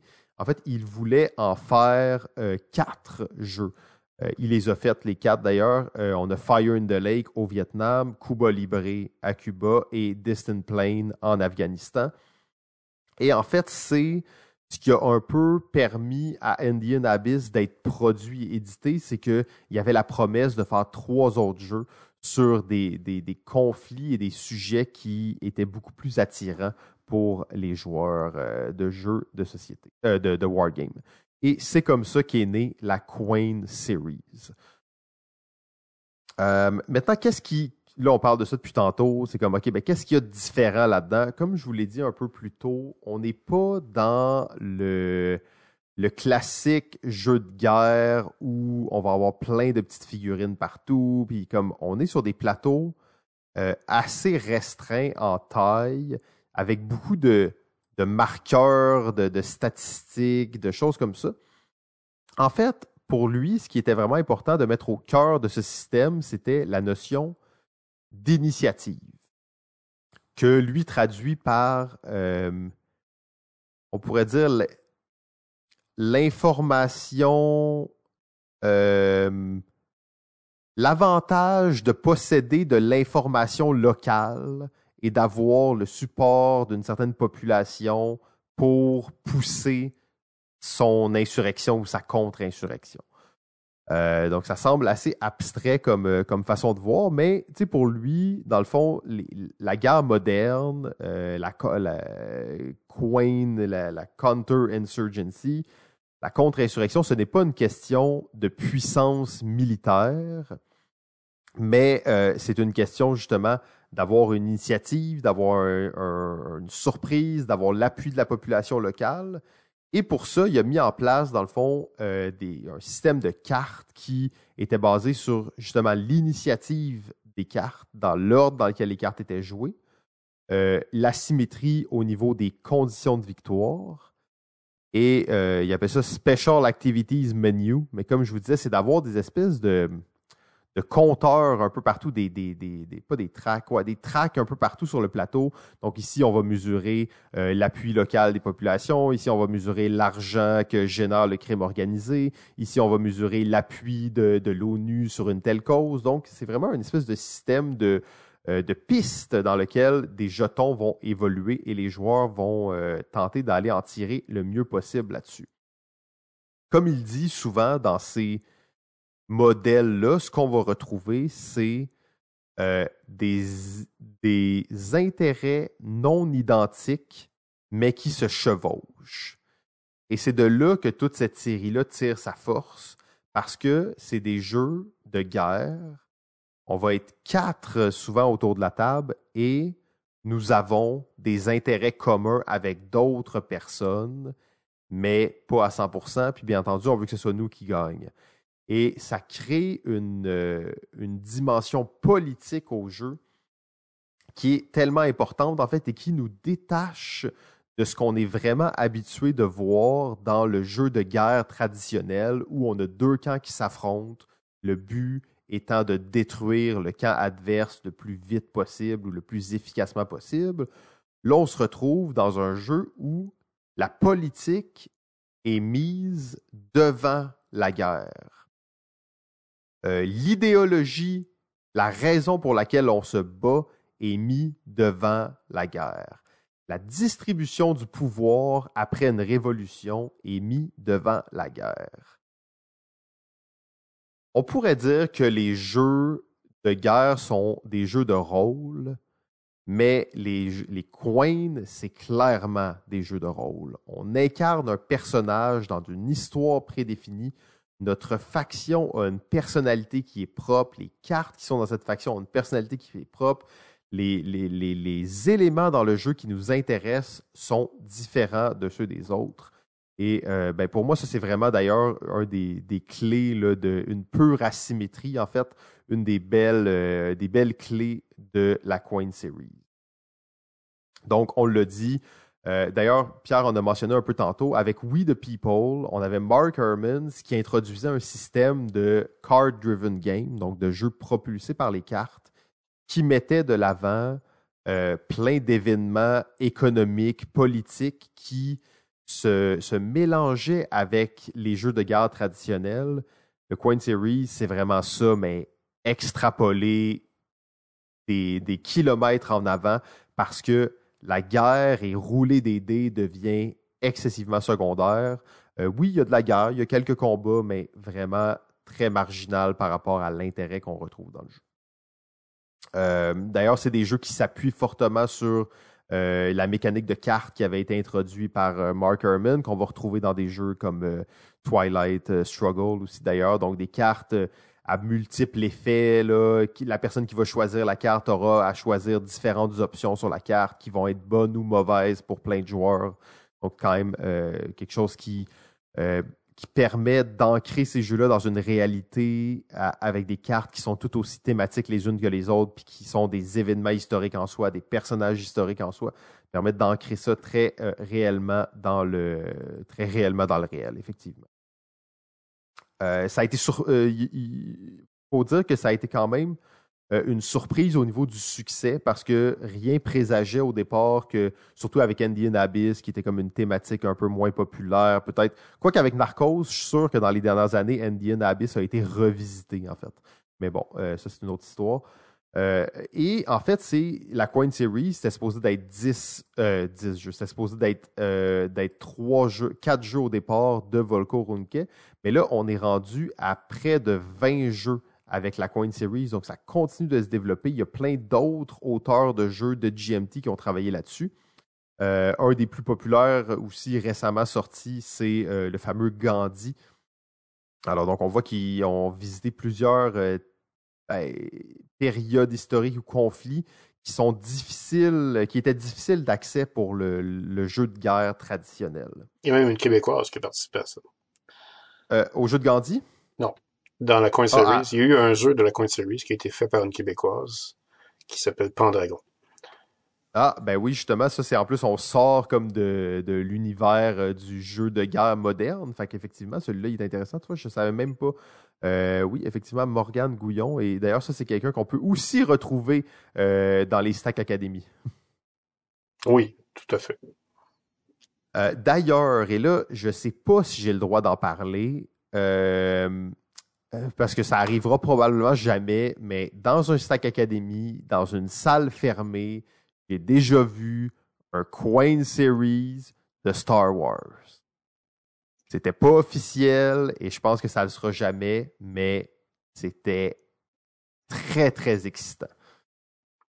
Euh, donc, au-delà même du, jeu de guerre et de l'inspiration que ça a pu avoir sur le jeu de guerre, euh, ça a eu une inspiration sur toutes les autres parts du hobby. Premièrement, les Coin Series, on l'a dit un peu plus tôt, ce sont des jeux de guerre qui, oui, s'adressent à des gens qui aiment ce type de jeu-là, mais aussi aux autres types de joueurs, à tous les types de joueurs. Euh, ben pas à tout, bien entendu, mais c'est un jeu qui fait sortir le wargame du style du wargame. C'est un jeu qui est très hybride. D'ailleurs, euh, beaucoup de, puristes du jeu de guerre vont dire que les Coin Series ne sont pas des jeux de guerre. Euh, on est ailleurs avec ces jeux-là. Et on pense naturellement au jeu Root, qui a été quand même un gros succès. Et il n'y a pas de secret là-dedans, même l'auteur en a parlé, que c'était directement inspiré des Coin Games. Donc l'influence de ces jeux-là va vraiment être très large. Volko Runke, hein, un auteur d'exception qui aura pu créer ce système-là Euh, la légende dit aussi qu'il doit faire euh, approuver l'ensemble de ses jeux par la CIA avant de les sortir pour être sûr que malgré lui, il n'ait pas mis euh, d'informations sensibles à l'intérieur de ses jeux. donc, j'ai toujours trouvé cette anecdote-là assez intéressante sur, sur le type. Je vous encourage fortement à vous procurer un de ces jeux. Ce pas les jeux les plus accessibles quand même, euh, mais une bonne partie de Cuba Libre là, avec des gens qui aiment parler autour de la table, ça a, euh, quand même son euh, peu d'égal, en fait. effectivement, tu as, vraiment très très bien résumé ça, Simon, pour, pour quelqu'un qui, je pense, n'a jamais joué à Indiana Abyss. Exact. Je, dois faire mon mea culpa. J'ai joué aux autres jeux de la Coin Series, là, mais Indian Abyss, c'est le, celui auquel je n'ai jamais joué. En fait. Ouais, c'est, mais franchement, t'as, as, bien saisi l'essence du jeu. Euh, le génie aussi des coin games, c'est la façon dont les joueurs vont opérer, euh, vont interagir avec ces cartes-là, parce que faut comprendre que ce sont des cartes qui sont sur le plateau. Ce sont mm. pas des cartes dans les mains des joueurs. il y en a toujours deux qu'on va voir sur le plateau. Et euh, c'est toujours très déchirant pour, euh, premièrement, un joueur de jouer parce qu'il a le choix entre passer ou jouer une carte. C'est-à-dire de, d'activer une carte, une des deux cartes. Et euh, s'il passe, il va faire, il va passer son tour pour activer une carte du prochain tour, alors que le joueur qui n'a pas passé, lui, ne pourra pas jouer le prochain tour parce qu'il a joué une des deux cartes de ce tour-ci. Mais l'idée, c'est qu'on va voir les cartes à l'avance. On va savoir à l'avance ça va être quoi les cartes du prochain tour, la carte du prochain tour, on va dire. Et c'est ça qui fait toutes les décisions déchirantes. Parce que d'autant plus que sur chacune des cartes d'un coin series, on va aussi avoir l'ordre des joueurs qui va être dessiné sur la carte. Les couleurs de chaque joueur vont être dessinées de gauche à droite et chaque carte va nécessairement avoir un ordre à respecter. Et en sachant que vous êtes le premier joueur sur la prochaine carte, vous allez peut-être passer votre tour, ce tour-ci, parce que vous savez que vous allez jouer en premier en, pouvant jouer une carte au prochain tour. Euh, donc c'est ça qui est très brillant. Et euh, ben, ça, c'est à part du fait aussi que c'est très, très euh, finement thématique. La symétrie est à son maximum. Les conditions de victoire sont vraiment différentes pour chaque joueur. Et il y a toujours un joueur dans un coin series qui va être un joueur un peu plus gros que les autres, qui va être un peu le gouvernement. Ouais, qui est souvent le gouvernement en place au moment où l'action se passe, en fait. C'est ça. Donc celui-là va avoir un peu la vie plus facile au départ, mais euh, s'il fait durer ça trop longtemps, il va finir par y goûter. Alors, euh, c'est souvent lui, finalement, qui est la, la, tête de Turc que tous les autres joueurs vont essayer de, de commencer à, ben, ça dépend. En fait, il y a des coins, il y a des coins series qui vont peut-être parfois mettre ce joueur-là en équipe avec un autre joueur autour de la table. Mais il y a des coins series où les quatre joueurs sont vraiment en train de essayer de tirer leur épingle du jeu pour savoir qui va gagner. D'ailleurs, dans Cuba Libre, il y a quand même une belle particularité, euh, c'est qu'il y a un des euh, un des cas, c'est les euh, c'est le crime organisé. Et c'est eux qui ont le cash, c'est eux qui ont l'argent. Oui. Euh, donc le, gouvernement veut vraiment être associé. Ils veulent comme tu veux laisser la place au crime organisé pour qu'ils montent des casinos et qu'ils fassent plein d'argent. Mais en même temps, le casino, en fait, jouer le crime organisé, c'est toujours excitant dans Cuba Libre. C'est un beau rôle. T'es comme au centre de tout le monde, il n'y a personne qui est vraiment ton ennemi, mais tu as de l'argent tout le temps. Fait qu'il y a quand même quelque chose de. La symétrie. La symétrie est à son maximum. Absolument, absolument. Euh, et euh, oserais-je le dire, parce qu'il n'y a personne qui mentionne ça dans la communauté ludique. Mais euh, entre Wilderness War et Indian Abyss, il y a eu un autre bonhomme qui a un peu dessiné le paysage du coin game. C'est ce bon vieux Francis Tresham avant de mourir. Il a fait son dernier jeu. Et ce jeu-là s'appelle Revolution the Dutch Revolt 1568-1648, euh, jeu que j'avais mis d'ailleurs dans mon top 10 de, de mes jeux préférés de tous les temps quand j'avais été invité par Balado Ludique euh, au jeu au bout. Il est encore dans je mon... Me dis, à ce moment-là, je connaissais rien. Je connaissais rien à ce moment-là. J'avais joué à plus de jeux que maintenant, par exemple. Maintenant, je joue plus à de jeux. C'est fini cette époque-là. Ben oui, évidemment. Oh, wow, ok. Ok, ok. Revolution de Dash Revolt est dans mon top 5 de tous les temps encore. Euh, c'est un jeu qui n'est pas un coin game, mais on voit clairement les, euh, les, Oh, wow. les, les croquis du coin game, on les voit là-dedans. Euh, parce que c'est pas totalement asymétrique, mais ça l'est quand même. On joue chacun une fonction dans ce, une faction dans ce jeu-là qui va avoir des façons différentes de faire des points et on va, euh, on va se fier sur l'équilibre de toutes les autres factions dans, dans le jeu pour savoir quand est-ce qu'on va pouvoir scorer plus de points. Aïe, aïe, aïe, Tresham, j'ai des frissons à y penser, j'ai des frissons. Il revient au dernier épisode, hanter la, la Coin Series et en être le père spirituel non officiel. Oui, c'est à ce point qu'il était assez à part. hein. C'est fou, c'est fou, c'est fou tout ça. C'est c'est tout, euh, tout un, un parcours qu'on fait là. euh, ben là, on le complète ce soir, là, mais on dirait que ça fait beaucoup d'accumuler. Ça fait pas mal, ouais. Euh, donc, les gens qui sont là depuis le début, je, je me dis, c'est vrai que ça doit être, euh, ça doit être cool de découvrir ça. Euh, Pierre, je te laisse partir sur le prochain jeu. Oui, absolument. Il nous en reste deux. Donc, Deux jeux, dont le jeu le plus controversé de la liste. oui, le jeu le plus controversé de la liste parce que euh, Simon en fait partie de ces joueurs qui vont être au pôle opposé à ce jeu-là, c'est-à-dire qui n'aiment pas ce jeu, je pense. Euh, parce que on va se dire quand même, c'est un jeu qui euh, est parti d'une idée brillante, mais dans son exécution n'a pas satisfait tout le monde. Euh, c'est un jeu que je me souviens très bien quand j'en entendais parler en 2014. Les gens me demandaient c'est quoi la nouveauté que tu attends le plus cette année? Je leur répondais automatiquement ce jeu-là. Et euh, je l'attendais impatiemment. Il est sorti finalement très tard. Je pense qu'il est sorti même en 2015. Parce que l'éditeur en question de ce jeu, c'était Space Cowboys. Space Cowboys qui, avant de sortir ce jeu-là, avait sorti Splendor. Et euh, c'était leur premier jeu. Et c'était un jeu pour faire de l'argent. Les, les- les éditeurs, de, de- les, les bonhommes en arrière de Space Cowboys, pour ceux qui ne les connaissent pas, c'était tous, ce sont tous, en fait peut-être que l'équipe a changé depuis qu'ils sont, euh, qu'ils se sont formés, mais ce- c'était tous des vétérans du monde de l'édition qui avaient démissionné de leur grosse compagnie, la plupart étaient chez Asmodée. Ils se sont regroupés pour faire une petite compagnie de jeux société parce que ils pouvaient pas s'empêcher de continuer. Ils se sont dit, on fait un hit, puis après ça, on fait ce qu'on veut.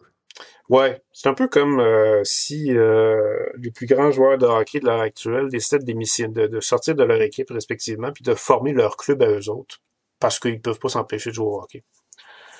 Euh, Faut être prudent, par exemple. Il y a des gens qui ont essayé de faire ça au soccer en ce moment en Europe, puis ça, l'a- ça c'est revenu dans leur visage assez vite. hein. bon.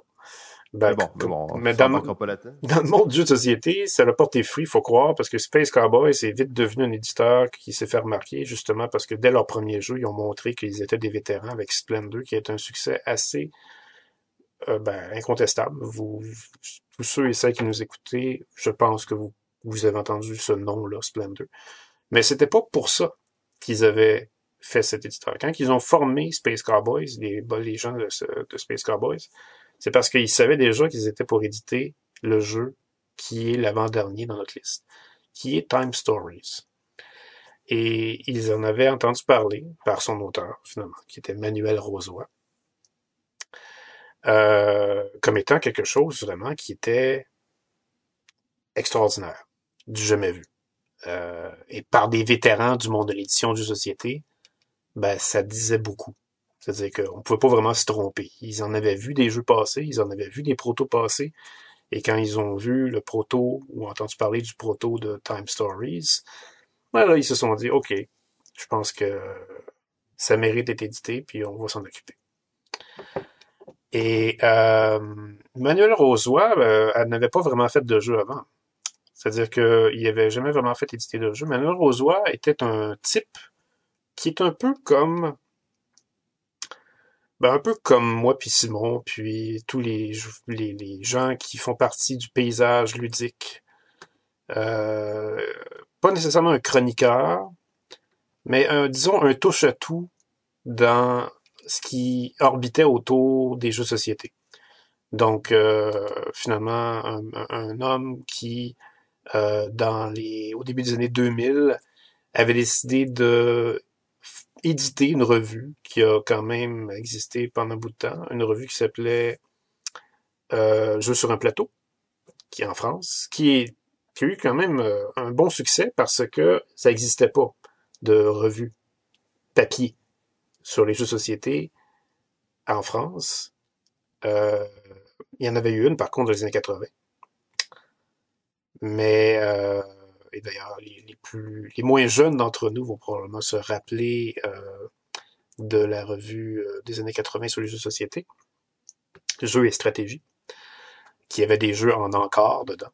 Donc des, des jeux, oh. des jeux qu'on pouvait découper et qu'on pouvait essayer. Je me souviens très bien. Ça, c'était la bonne époque, en fait. C'était la bonne époque, effectivement. D'ailleurs, je pense que j'ai déjà parlé d'un jeu comme ça, justement, quand à cette émission des jeux au bout. Euh, il me semble avoir parlé de Chimère, qui est probablement ma première expérience véritable des jeux euro, qui sortait de cette revue-là.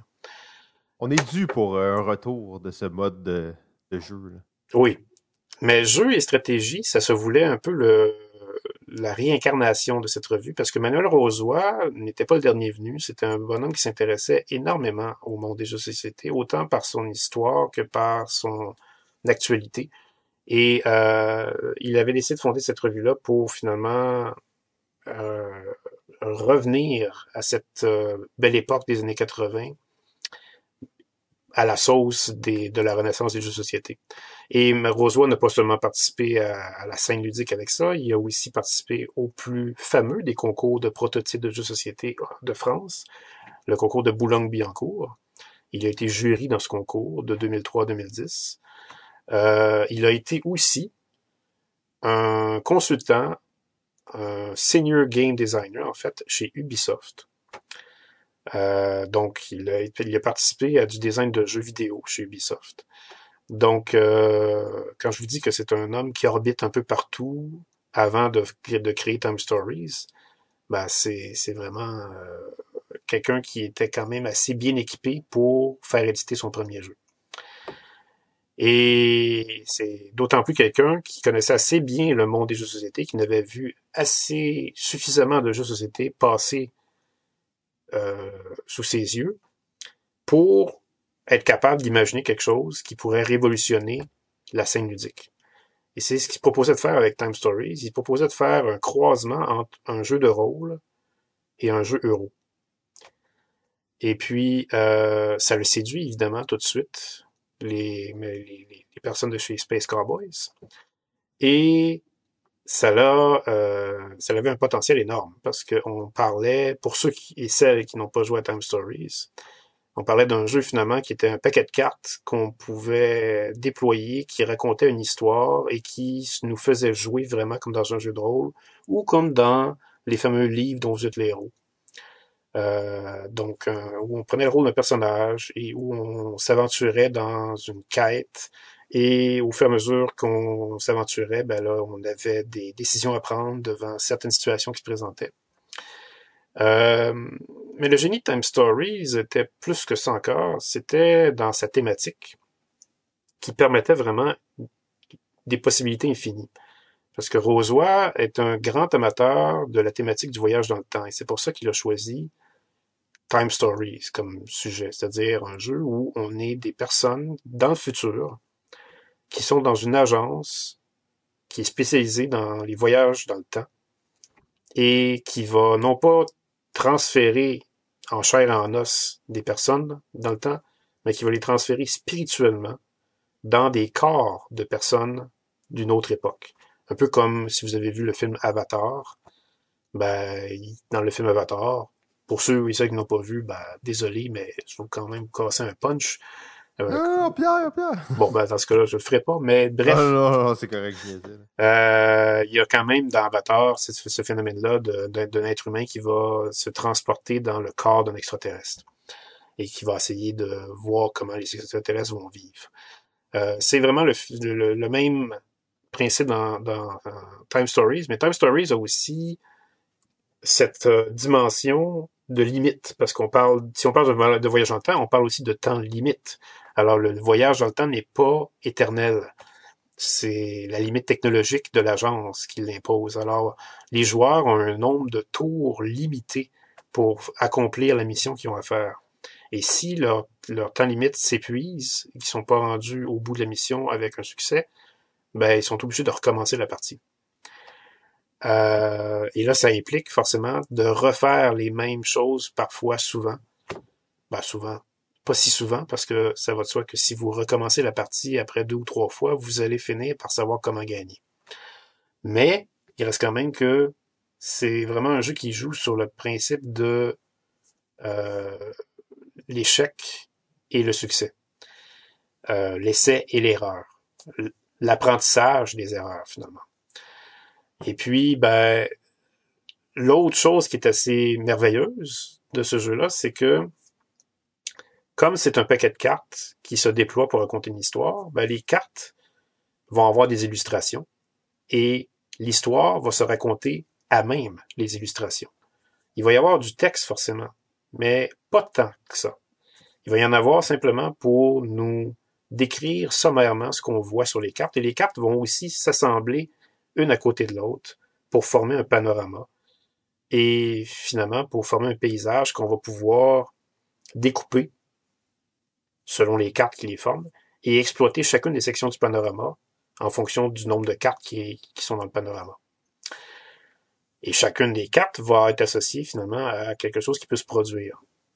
Et puis là, ben, c'est là que ça devient vraiment immersif, parce qu'on devient vraiment une partie intégrante de l'histoire on plonge dans le dessin de la carte, on examine les détails de la carte et là on s'aperçoit qu'il y a peut-être un détail qui, vaut la peine d'être plus examiné parce que ça peut peut-être nous donner quelque chose qui va nous faire avancer dans l'histoire. Et là, ben, il y a des, justement, des indices qui sont parsemés comme ça dans les dessins et qui vont être euh, en interaction avec ce qu'on va avoir à faire, qui vont aboutir à des, euh, informations qui vont nous être livrées. Et ensuite, il va falloir prendre des décisions par rapport à ces informations-là. Et ces informations-là vont souvent impliquer qu'on ait à dépenser des points de temps. Et c'est là qu'on va peut-être manquer de temps si on dépense nos points de temps trop impulsivement. Euh, donc, c'est tout ça qui fait Time Stories. Mais là où ça devient frustrant, là où ça devient mal exécuté, pour certains joueurs, comme Simon, c'est que Time Stories va être souvent frustrant parce que va faire appel à des dés et va faire aussi appel à des choses qu'on ne connaît pas d'avance, d'où le fait qu'il va falloir faire de l'essai et de l'erreur et de recommencer. Mais c'est quand même assez frustrant quand vous êtes rendu assez loin dans la quête et que parce que le hasard vous a puni, parce que vous avez fait quelque chose que vous n'avez pas vu venir, et que c'est vraiment hasardeux ce qui vous est arrivé, qui vous a causé votre échec, mais vous êtes obligé de recommencer au complet la partie. Euh, c'est ça, finalement, qui devient vraiment euh, abominable pour les, les, les haters, devrais-je dire, de Time Stories. Et c'est d'ailleurs pour ça, c'est d'ailleurs pour ça que le jeu a eu une réédition en 2020.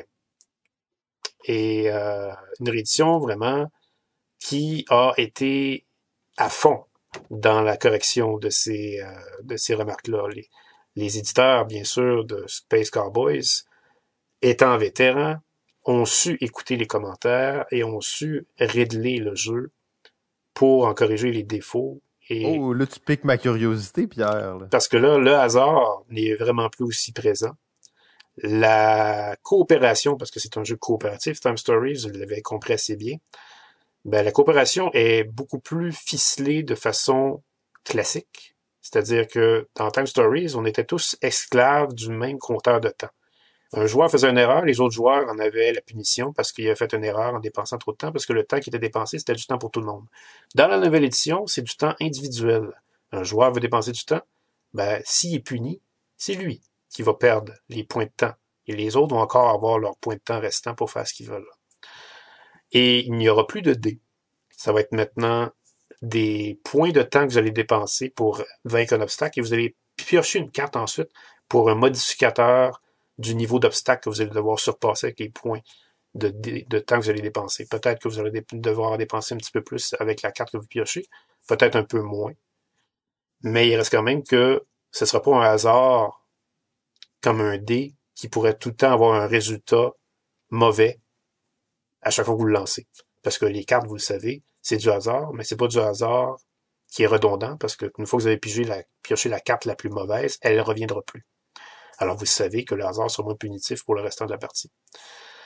Donc, il y a tout ça qui arrive en ligne de compte. Il y a d'autres choses aussi qui ont pensé dans le nouveau Time Stories, parce que vous pouvez ramener des choses de l'époque que vous allez visiter à la base. Et là, ces objets-là vont devenir des choses que vous allez pouvoir vous servir dans les autres scénarios. Et votre personnage va évoluer encore plus avec ça. Votre personnage va avoir des caractéristiques de plus pour l'autre scénario qui s'en vient, ce qui n'était pas vraiment le cas dans Time Stories à la base. Donc, le nouveau Time Stories est devenu quelque chose qui se rapproche encore plus du jeu de rôle, mais qui garde encore sa mécanique de jeu euro. Et ça, bien sûr, ben, c'est un peu dans vraiment l'esprit que Rosoy avait. C'est vraiment ça qu'il qui visait lorsqu'il a voulu faire ça, en, en s'inspirant de tout ce qu'il avait vu dans l'univers des jeux et en s'inspirant de son thème fétiche du voyage dans le temps. Euh, il, il, a vraiment conçu quelque chose d'assez unique et d'assez magistral dans l'influence. Parce que comment Time Stories a été si influent? C'est ça, le Pierre. Là. Réponds à cette question maintenant. Ben, Time Stories est sorti en 2015, comme vous savez.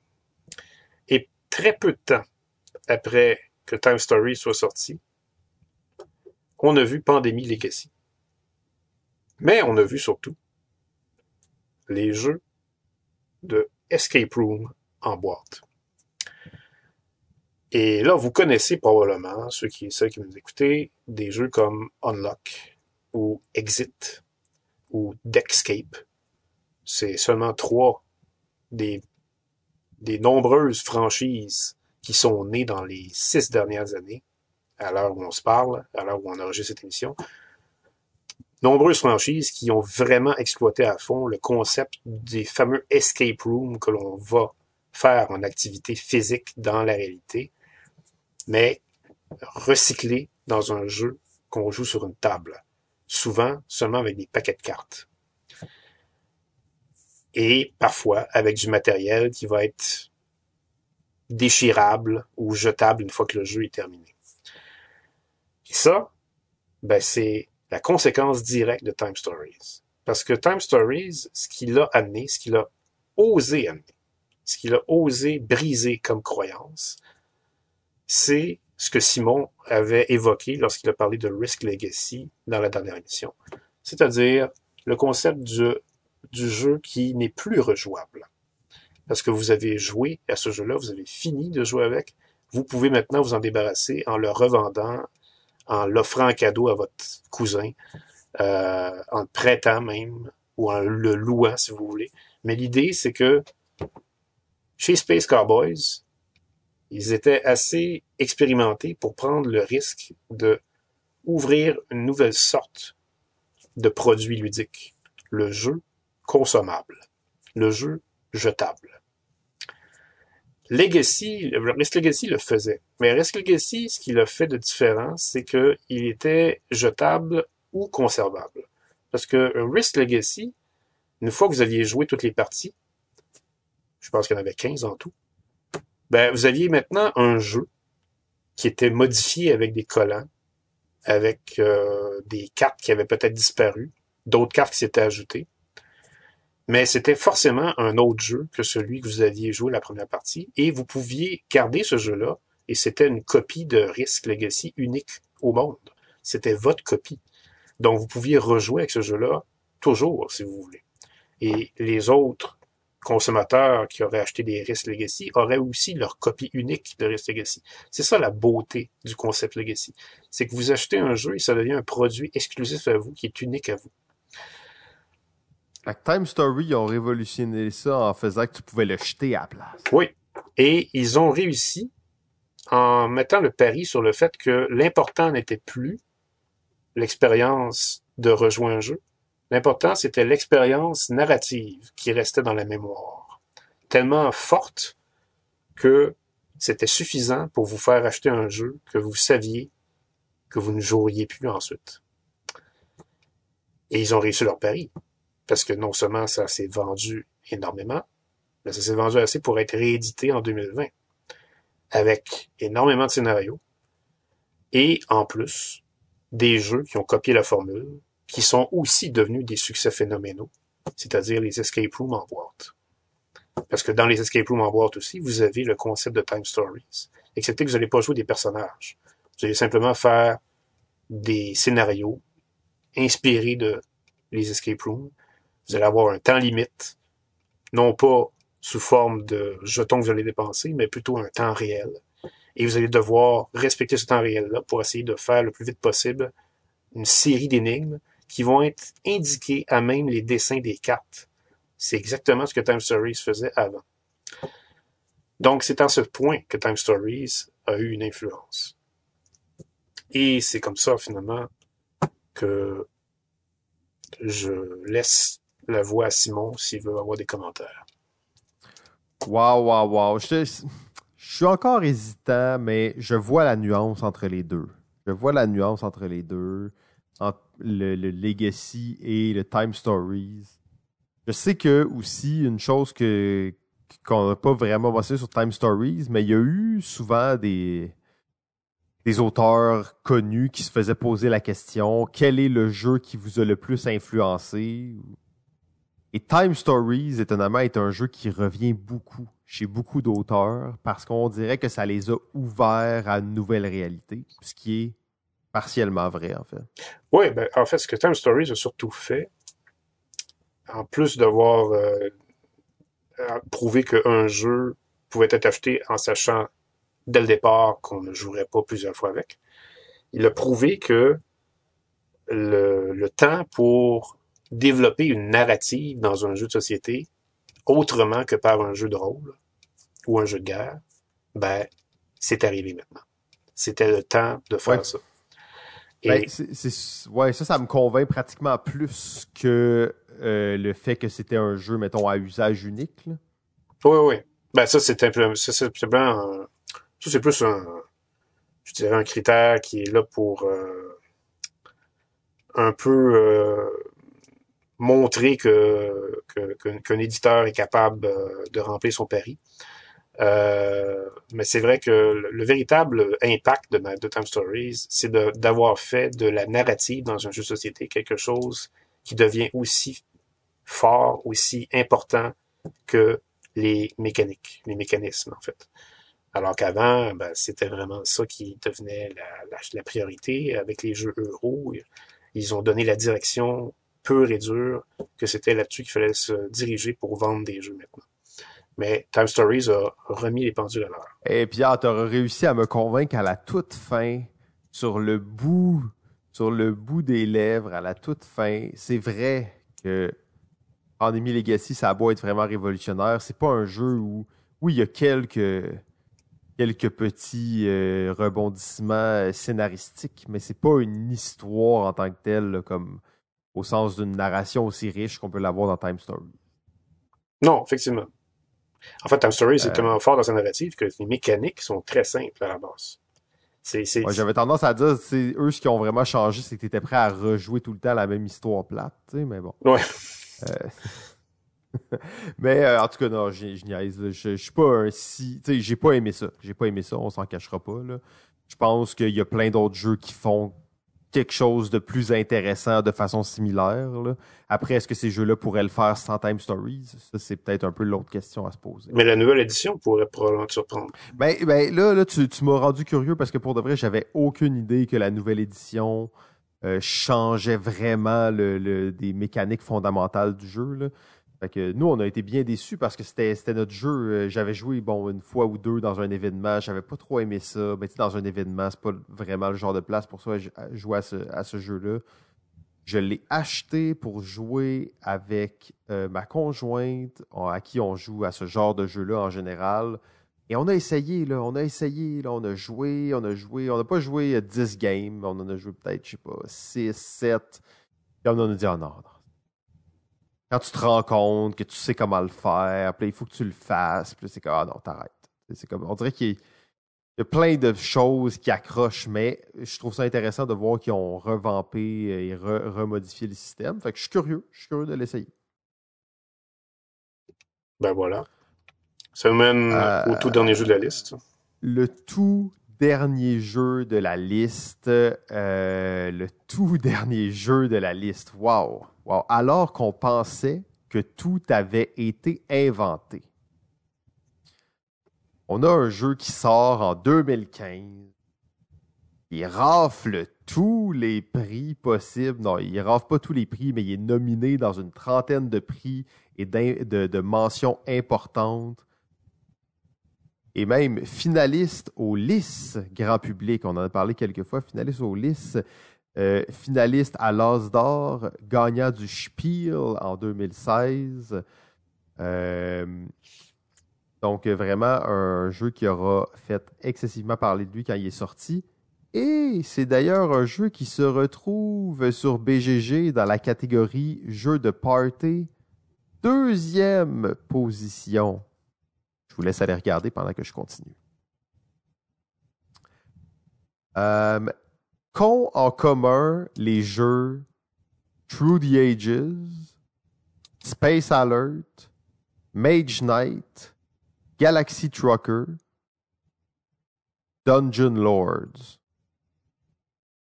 Euh, bon, il y en a qui vont être comme, hey, c'est clair, on sait de quoi tu parles. Puis il y en a d'autres que, parce que ces jeux-là, réellement, ont rien en commun à part une seule personne Vlada Shvatil, le concepteur tchèque de ces jeux-là, et le créateur du jeu, le dernier jeu sur notre liste des 50 jeux les plus influents des 50 dernières années, et j'ai nommé Codename. Oh oui. Vous connaissez ce petit jeu de cartes dans lequel on va associer des mots et des mots. Oh oui, Pierre l'a bien dit. Oh oui, Codenames, pour de vrai, c'est, vraiment pas le moindre des jeux sur cette liste. Non, c'est un jeu qui. En fait, c'est. C'est, c'est un jeu qui a, qui a eu sa pénétration populaire. Je l'ai constaté dernièrement avec un clip d'une émission américaine dont je me souviens malheureusement pas le nom. Mais j'ai vu passer ça sur Internet, un clip d'une émission américaine. Je pense que c'était euh, une série légère, peut-être peut-être dramatique. Mais bref, les personnages de l'émission étaient en train de jouer à Codenames. Alors, on, sait que Codenames est maintenant influençable, ou influenceur plutôt, quand on voit que Codenames est rendu dans les émissions américaines comme ça. Euh, je peux même dire que j'ai parlé même à une personne, dernièrement, j'ai parlé à une personne, euh, je pense que c'était avant-hier, au moment où on a reçu cette émission, euh, personne qui ne joue jamais à des jeux elle connaît rien ou presque des jeux. Je veux dire, elle connaît, elle connaît même pas Yeti. Là. Euh, elle connaît pas c'est quoi un roll and write. Et euh, un roule et coche. Un roule, un roule et coche. Et je lui parle comme ça euh, de Locomuse, euh, des des roulés coches justement, et qu'on a que, dans, dans, dans notre projet, il y a l'auteur de Décrypto. Et euh, qui a fait un jeu roulé coche dans, dans, dans, le projet. Et là, je lui dis, tu vas sûrement pas connaître des cryptos. Alors, je vais t'expliquer c'est quoi des cryptos. Et pendant que j'explique des cryptos, il me dit, ah, ben, c'est comme Codenames. Oh! Euh, donc, c'est vous dire comment Codenames est devenu vraiment naturel dans la société. Wow, c'est quand même fou. Tu vois, je me serais même pas attendu que ça allait jusque-là. Euh, pendant que tu racontais cette savoureuse anecdote, je révisais les huit critères euh, qu'on a mentionnés pour, euh, pour analyser les jeux. Et même si ce jeu est sorti il y a à peine six ans, c'est difficile de mesurer son, intemporalité, mais on peut très bien imaginer que ce le sera. Mais c'est un jeu qui réellement fit dans les huit critères. Il les possède tous. Euh, peut-être pas le, plus fortement dans certains, mais ils les possèdent tous euh, de façon convaincante. Oui, je pense que oui. Euh, quoique, je ne mettrais pas l'innovation. Ouais, mais là, quand même, Pierre, avant ça, il n'y en a pas beaucoup des jeux qui font ça. Il y en a eu un. Malheureusement, il y en a eu un. Ouais, mais là, il y en a eu un, Pierre. On peut pas. Mais ça reste quand même que, bon. je, on va passer vite là-dessus, mais je sais que il y a un jeu de 2012 qui, à très peu de choses près, et comme Codenames. Excellent. Donc, on se lance. Qui est ce Vlada Shvatil? Euh, probablement, selon lui, ça me semble un gars assez cool. depuis l'âge de deux ans à peu près, il, design des jeux. Euh, en fait, il dit, euh, tu sais, les enfants inventent des jeux et moi, je n'ai jamais arrêté de le faire. Euh, d'ailleurs, il était dans les scouts, dans les scouts quand il était jeune, puis il inventait des jeux, des jeux de, forêt, là, des jeux de, jeunes, de jeunes enfants. donc, il a, toujours inventé des jeux comme ça. un jour après, dans sa vie, il a décidé pendant quelque temps d'être quelqu'un d'un peu plus sérieux, de devenir programmeur, programmer des bases de données, des systèmes de bases de données. Euh, il a fait ça pendant à peu près huit mois dans sa vie. Après, il a dit oh, non, non, je peux pas faire ça. C'est pas pour moi. Il y a des gens qu'il faut qu'ils le fassent, mais moi, je peux pas le faire. Euh, et il, a commencé à être euh, designer de jeux vidéo et programmeur. Il faisait les deux. Il était programmeur, il dessinait des, jeux vidéo. Donc, il, était, il était comme ça à ce moment-là. Mais entre-temps, il n'a jamais cessé de travailler sur des jeux de table. Ça a toujours été un de ses amours, quelque chose qu'il a continué de, garder en lui pendant longtemps. Et il avait designé un certain jeu, euh, un certain jeu obscur euh, qui s'appelle euh, True the Ages. Il avait designé ça, le, le testé avec ses amis, donc qui travaillait là-dessus assez sérieusement. Et finalement, il a décidé justement avec cette bande d'amis de créer une compagnie Check, Check Board Game, euh, donc CGE, euh, qui était euh, Check Game Edition, Check Board Game, excusez-moi, je ne sais pas pourquoi je dis ça. donc, qui était sa propre compagnie. Bon, il était trois au départ pour faire ça. Et c'est comme ça que True Ages a vu le jour, qui, on s'entend, est un, est un jeu culte encore à ce jour, trône parmi le top 10 euh, de BGG depuis, euh, depuis toujours pratiquement. Donc, c'est comme ça que ça a commencé. Et lui et, ses amis, là, dont malheureusement, je n'ai pas les noms, mais tout ça, donc euh, Vladosh Fatil, dans, cette compagnie-là, n'a jamais eu de, de plan, n'a jamais eu de, direction précise. Il a toujours dit qu'il faisait des jeux pour lui et ses amis et qu'il a été chanceux qu'il y ait plein d'autres gens qui aiment le même genre de jeu. C'est quelqu'un qui est extrêmement inspiré par l'innovation. Justement, Pierre, c'est quelque chose qui va te rejoindre particulièrement. Oui. Euh, il aime quand les choses ne sont pas là. Il aime aussi le, mélange de genres un peu inusité.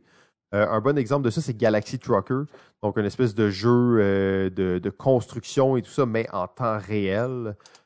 donc c'est comme ça qu'est née un peu cette idée de Galaxy Trucker. Euh, souvent, d'ailleurs, il part d'une idée précise en tête, d'une expérience spéciale euh, qu'il a en tête pour créer ses jeux. Euh, même qu'il est déjà parti pour Dungeon Pet d'un. il aimait vraiment un illustrateur de jeu et il a commencé à penser à comment est-ce qu'il pourrait faire un jeu pour que cet illustrateur-là ben, puisse faire les dessins puis que ça, le, ça lui permette d'être, d'être vu, plus, de, devenir plus auteur, euh, illustrateur de jeux de société. Euh, donc, il était vraiment, euh, il était vraiment inspiré par un tas de choses différentes. D'ailleurs, comme je vous l'ai dit au début, on regarde la, ludographie, en fait, de Vladosh Fatil c'est très difficile de faire des liens. Oui, on peut à certains points associer des choses, mais effectivement, il y a peu d'auteurs qui. Euh, il n'a pas fait non plus 75 euh, jeux là, comme certains auteurs. Il en a fait comme une douzaine, une dizaine. On a fait, euh, c'est ça, qui ont été plus, plus connus et ils sont tous très différents. En fait, c'est quelqu'un de. C'est difficile en fait de dire c'est quoi un Vladosh Fatil quand justement Codename est sorti il y avait une certaine. Euh, ben, c'était quand même. Euh, c'était champ gauche, quoique il y avait déjà sorti des, petits jeux de dessin et tout, mais on était quand même. Euh, on n'était pas dans ce qui nous avait habitués dans ses dernières sorties. Là, la pire histoire qu'on va vous raconter de création de jeu, à part celle de Quicks, là, je pensais pas que Pierre y allait nous, nous, pondre ça aussi de façon aussi grotesque, mais la pire histoire, c'est celle de Codename. Ça a pris une heure à voir l'idée et faire le premier prototype. Il était dans une soirée de jeu. En fait, Vladish Vatil adore les jeux et adore les événements de jeu. Donc, il était dans un événement de jeu, une soirée de jeu, une journée de jeu. Il voyait des gens jouer, puis il était comme Ah, il a eu une idée. Puis là, il a pogné du papier, il n'y avait pas de ciseaux, fait qu'il a déchiré le papier, il a écrit des mots dessus, il a pogné des pièces dans d'autres dans euh, dans d'autres jeux. Et une heure plus tard, la première partie de Codename était jouée. Le jeu est resté pratiquement inchangé à partir de ce moment-là. Euh, ça, c'est la pire histoire parce qu'en plus, on, on l'a entendu quelques fois déjà, cette histoire-là. Puis pour de vrai, à chaque fois, je suis. C'est comme, c'est déprimant. D'ailleurs, Vlada Fatil a, dit à propos de Codename si je l'inventais pas, quelqu'un d'autre l'aurait inventé euh, dans les prochains temps. C'était comme l'idée lui a été insufflée directement de la main divine. Non, ça c'est mes paroles à lui, c'est pas lui. Il n'y a pas de connotation euh, chrétienne ou religieuse dans ses propos. Euh, donc, en fait, dès que, dès le jeu a été présenté, il, savait qu'il tenait quelque chose parce que les gens voulaient jouer encore et rejouer et rejouer et rejouer. Donc, euh, il y avait déjà ça en, partant. Après ça, Codename, hein, on pourra en parler vraiment longtemps. Euh, on pourrait s'éterniser là-dessus. Pénétration populaire, Pierre en a parlé. Les franchises, il en a parlé. Codename Disney, Codename Marvel, Codename Harry Potter, Codename euh, Kamasutra. On les a tous maintenant. Euh, tu peux jouer en ligne gratuitement. Il y a Codename Duet pour jouer à deux. Il y a Codename Picture. Les gens jouaient à Codename Picture avant d'avoir Codename Picture avec des cartes de Dixit. D'ailleurs, je fais encore ça avec des cartes de Dixit. On joue à Codename Picture. Euh, ça a gagné plein de prix. L'influence de ce jeu, elle est majeure. Elle est, elle est là. En fait, ça l'a aussi. Euh, je sais pas si on peut dire ça de même, mais ça a quand même ouvert un nouveau marché de jeux de mots pour adultes de style party. Il est dur à définir encore en ce moment, mais des jeux comme Just One, ça s'inscrit dans cette formule très, très épurée. Bon, des cryptos, est-ce que l'inspiration est là ou non? Est-ce que le jeu était fait en parallèle? Euh, je pense que le deuxième est plutôt vrai, mais ça a quand même ouvert la porte à des jeux comme des cryptos. Euh, donc, euh, l'influence de Codename, elle, elle, n'a pas à être prouvée et ben, quel, auteur quand même, ce, ce Vladash va-t-il? Oui, bien que bon, L'innovation est peut-être passée aussi en jouant un jeu qui s'appelle Tricks, qui est le nom, le nom du jeu que je vous parlais tout à l'heure, conçu par un certain Jack Hanover, un Américain. Tricks! On trouve même pas ça sur BGG. Ah, mais bien sûr qu'on trouve ça sur BGG. Tricks est un jeu qui est sorti chez Porcupine Press. Euh, en 2013 et non pas 2012. Euh, à bien des égards comme Codenames, mais comme j'ai dit tout à l'heure, Codenames a eu le génie de faire des équipes qui se font compétition et qui risquent de se donner des points lorsqu'ils devinent mal ce qu'on essaie de leur faire deviner. Euh, c'est-à-dire donner des points aux adversaires. Trick, c'est simplement un jeu où il y a un joueur qui va essayer de faire deviner ce qu'on a sur la table, en fait, qui va donner un indice en fonction des cartes qu'on voit sur la table, et il va faire des points selon le nombre de joueurs qui ont trouvé sa réponse. Euh, et les joueurs qui vont retrouver la réponse vont faire un point aussi. Donc, c'est beaucoup moins euh, développé. Là, là, ouais, ouais, c'est ça, on est ailleurs. Oui, mais, mais le concept, le squelette de Conames, c'est dans Tricks. Le, le, le, reste, par contre, c'est vraiment Conames qui l'a raffiné. Ben oui, effectivement. Donc, euh, c'est sûr que l'innovation, hein, on l'a vu, elle n'est jamais pure et elle est très rarement euh, singulière. Souvent, c'est l'inspiration de l'inspiration qui, euh, qui s'ensuit. mais ça fait le tour. Ça fait le tour, Pierre. Ça fait le tour, effectivement. Je pense que c'est assez dur à croire, mais on est arrivé à passer à travers les 50. Waouh, waouh, waouh. Fait que là, on prendra pas trop de temps. On est vraiment à la fin euh, de l'épisode. On est dans notre durée réglementaire. Là. Je sais pas pourquoi, on avait juste quatre jeux, mais ça dure le même temps que si on en avait sept. Euh, la règle, c'est qu'on aurait dû en mettre huit par épisode, puis on aurait été correct. Ça aurait duré le même temps, en fait. Ouais. Euh, donc, après ça, juste pour vous dire que ma saison, moi, c'est 54 pages de notes. Euh, j'ai un document Google, euh, c'est 54 pages de notes pour euh, faire cette saison-ci. Et ça, ça inclut aucunement les jeux sur lesquels Pierre a travaillé. Non, effectivement, parce que moi, j'ai pas pris de note. Euh, non, c'est ça. Pierre, lui, il a pris aucune note. C'est ça qui est fou, en fait. Euh, c'est encore plus admirable. Et Pierre, je crois que les gens à la maison te remercient tellement de partager ça. Euh, c'est des, des petites pépites d'or. J'ai souvent entendu des gens qui disaient qui sont venus me reprocher vraiment de te couper, en fait, hein, dans, dans, dans, tes élans. Là. Bon, t'exagères un peu. Euh, j'ai reçu quelques menaces d'ailleurs de comme là, t'arrêtes de couper qu'est-ce que Pierre dit, laisse-le parler deux heures de plus. Euh, donc, euh, c'est vraiment apprécié de faire cet exercice-là avec toi et de, de pouvoir accéder à, ta, à ton vaste éventail de connaissances. Oui, effectivement. Ben, en fait, euh, je dis oui, effectivement. Oui, effectivement. Ben oui, Sois, pas, sois, sois, pas si humble. Allez, accepte, accepte le cadeau. Ben, à vrai dire, c'est que j'essayais de changer de sujet parce que je me disais que il y, avait, il y avait quand même un point qu'on qu'on devait quand même euh, effleurer un peu puisque tu en avais parlé à la dernière émission. C'était d'essayer de se lancer sur des jeux qui pourraient être influençables dans les cinq dernières années. Oui, les jeux les plus influenceurs des cinq dernières années, qu'est-ce qui va ressortir, qu'est-ce qui va rester, qu'est-ce qui aura de l'impact? Oui, on, avait dit qu'on allait faire ce petit défi. Fait que Pierre, je te laisse, laisse commencer ça avec un jeu. Peut-être on peut s'envoyer la balle, en lancer quelques-uns, voir comment ça peut se passer. Oui, mais je vais t'avouer quand même que j'en ai pas trouvé beaucoup parce que, comme j'ai dit au début de cette émission, c'est très difficile de déterminer un jeu influençable quand il n'a même pas cinq ans d'existence. Euh, ouais, on est plus dans la genre de spéculation ou d'essayer de, de, de, voir certains courants qui pourraient s'en venir. Il y, a, un côté quand même de, de prédiction aussi intéressant là-dedans. Oui, absolument. Alors, un jeu, je pense, qui serait assez évident à nommer, simplement par le fait qu'au moment où on se parle, il est en première position du palmarès. Top, top, top, top, top, top, D'ailleurs, va peut-être battre les records. Va peut-être battre, les records. Ben, quoique le record de Porto Rico est très difficile à battre. Ben, c'est 5 ans à Porto Rico, je pense. Euh, 7 l'autre fois, mais je suis plus sûr. Moi, je pense que c'est 5. Fait que là, on approche du cinquième anniversaire de Gloomhaven au sommet. Je pense que c'est plus que ça, Porto Rico, parce qu'il il est revenu éventuellement au sommet, après l'avoir ah, perdu.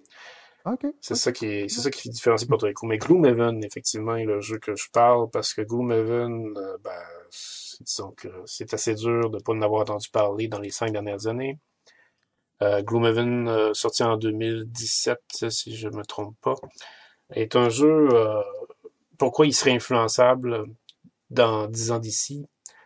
pas parce qu'il a été très innovateur, je ne pense pas que c'est sa force, je ne pense pas non plus que euh, c'est par la reconnaissance des prix, parce qu'il me semble pas que Gloomhaven s'est rendu euh, dans la renommée des prix de partout. C'est une bête tellement particulière que les prix pour remettre à Gloomhaven euh, seraient un peu, ben, disons, marginaux. Le Gloomhaven Award. ouais. Je pense que la plus grosse force de Gloomhaven dans son innovation, c'est son impact sur l'industrie. Euh, parce que euh, il a fait euh, vraiment deux choses, Gloomhaven. Il a amplifié ce que Zombicide a fait. J'allais dire, pour moi, Gloomhaven, c'est Zombicide 2 dans, dans l'impact qu'on a décrit la dernière fois. Oui, exactement. Parce que Zombicide a vraiment tracé c'était quoi le blueprint de ce que devait être un, un Kickstarter à succès. Gloomhaven, lui, a simplement amené la prochaine étape. Gloomhaven a simplement offert aux consommateurs ce serait quoi l'expérience d'avoir en un seul achat tout ce qu'on pourrait acheter plus tard? Euh, et ça, c'est vraiment audacieux parce que c'est un peu d'aller contre l'esprit du marketing. Euh, mais pourtant, ça a, ça a drôlement bien été en faveur de Gloomhaven et de son auteur Isaac euh, Childress, si je ne me trompe pas, euh, parce que c'est vraiment un succès qui ne dément pas, qui ne se dément pas, qui a fait des émules avec Jaws of the Lion, qui est une, une édition de Gloomhaven beaucoup plus familiale, simplement pour étendre encore plus le succès de Gloomhaven. Et aussi, bien sûr, qui a sa suite, Frosthaven, euh, qui va forcément avoir euh, autant de popularité, sinon plus encore. Euh, donc, ça, c'est, une des premières choses, je crois, qui fait de Gloomhaven quelque chose de très influent. Ça, va, ça change la donne, ça, ça donne une nouvelle direction à suivre pour avoir du succès. Maintenant, ce n'est plus nécessaire, ou plutôt, ce n'est plus le seul modèle d'affaires à succès dans le monde de l'édition de jeu que de euh, vendre au compte-goutte des extensions d'un jeu. la deuxième chose, et ça c'est vraiment celle qui est la plus euh, estomacante, c'est que pour trôner en première position de Board Game Geek, Gloomhaven vient d'un tout petit éditeur qui s'appelle Cephalofair Games. Alors ce n'est pas Asmodee, ce n'est pas Hasbro, ce n'est pas Fantasy Flight, euh, ce n'est pas euh, Ravensburger, c'est un tout petit éditeur qui est en train de narguer les gros titans de l'édition du jeu de société qui s'amusent à manger les plus petits. Mais Cephalofair Games, c'est le, Gaulois résistant qui est capable, avec sa potion magique, de dire à tout le monde on est capable de faire des jeux populaires sans être obligé de passer par des gros éditeurs. Et euh, ben ça, ça, ça, montre que l'influence du jeu de société est maintenant rendue une étape où est-ce que euh, c'est accessible à tout le monde. Il suffit vraiment d'avoir euh, un peu de sens des affaires, euh, la bonne vision et euh, ben, évidemment la bonne orientation. Et puis, c'est possible de résister. Et c'est possible finalement de d'avoir sa place sans être obligé de se faire absorber. Et là, pendant que tu racontais ça, en fait, c'était, c'était poétique pratiquement. J'ai eu une excitation profonde en me disant que dans 50 ans, des gens vont faire ce qu'on fait là, fait que la liste des 50 jeux les plus influents des 50 dernières années. Mais ça va commencer avec les jeux dont on parle là, précisément à la fin de l'épisode 9. Et là, possiblement que Gloomhaven va être dans ces jeux-là. Là, il y a quelqu'un, un gars vraiment obscur qui va dire Ouais, mais il y avait Zombicide euh, dix ans plus tôt. Je sais pas, ça m'a, ça m'a évoqué plein de. un genre de vertige. Oui. Euh, Oui. C'est c'est beau de rêver quand même. Ouais, ouais, je, je sais pas, ça, ça m'a, je, je sais pas si on a pu se transporter là-dedans, mais moi, je, ça, ça m'a transporté. Je vais, je vais y aller avec un, un jeu. euh, je- je- j'ai probablement moins d'arguments euh, que, toi à ce niveau-là, Euh, parce que j'en ai pas beaucoup non plus. C'est, difficile de se commettre. D'ailleurs, au, au prochain épisode, vous allez voir que je me commets sur le jeu que je pense qui a eu le plus d'influence sur quelque chose. Euh, mais ça, c'est dans l'épisode 10. Vous allez m'entendre. Puis ce jeu-là est sorti après 2015. Fait que quand on se pose la question, quel jeu pensez-vous qui est le plus influent? Euh, vous allez voir que ma, ma réponse, je ne vais pas la dire aujourd'hui. Fait que ça, c'est le jeu duquel je ne parlerai pas. Euh, mais j'aimerais apporter notre attention sur Wingspan. Euh, Moi, je m'attendais très bien à ce que tu s'en ailles là-dessus. Tu sais, qui n'est pas un jeu que j'affectionne particulièrement, là, Wingspan, mais qui aura ouvert le jeu, on va dire, un peu plus complexe à une tranche euh, très, euh, très différente de ce qu'on est habitué de voir dans le monde du jeu.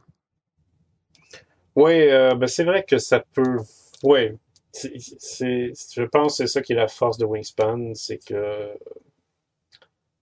c'est euh, un gros jeu complexe déguisé en, en petit jeu innocent. Euh, Et des gens vont y jouer, même s'ils sont pas ce type de joueurs-là, mais vont être capables d'y jouer, vont apprécier l'expérience ouais. et euh, vont vouloir y rejouer. Euh, Oui.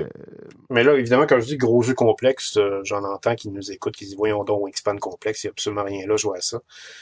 Euh, mais Non, mais ces gens-là, ils suivent pas, là. Ces gens-là, ils suivent pas, là. ouais, c'est ça. Faut, faut, faut vous mettre évidemment dans la peau de Je comprends que ça fait deux heures, là, mais... c'est que Wingspan va, va, va se vendre à des gens qui vont juste jouer à Uno. Ils vont voir ce jeu-là, ils vont, ils vont se dire euh, Ah, ben, ça, ça doit être euh, une autre sorte de Uno, ce jeu-là. Il y a des cartes avec des oiseaux, puis euh, il y a des chiffres dessus. Euh, mais c'est pas du tout ça, comme vous le savez. C'est plus, plus, vous, plus vous, êtes dans la partie, plus vous découvrez qu'il y a tellement de choses qu'on peut faire.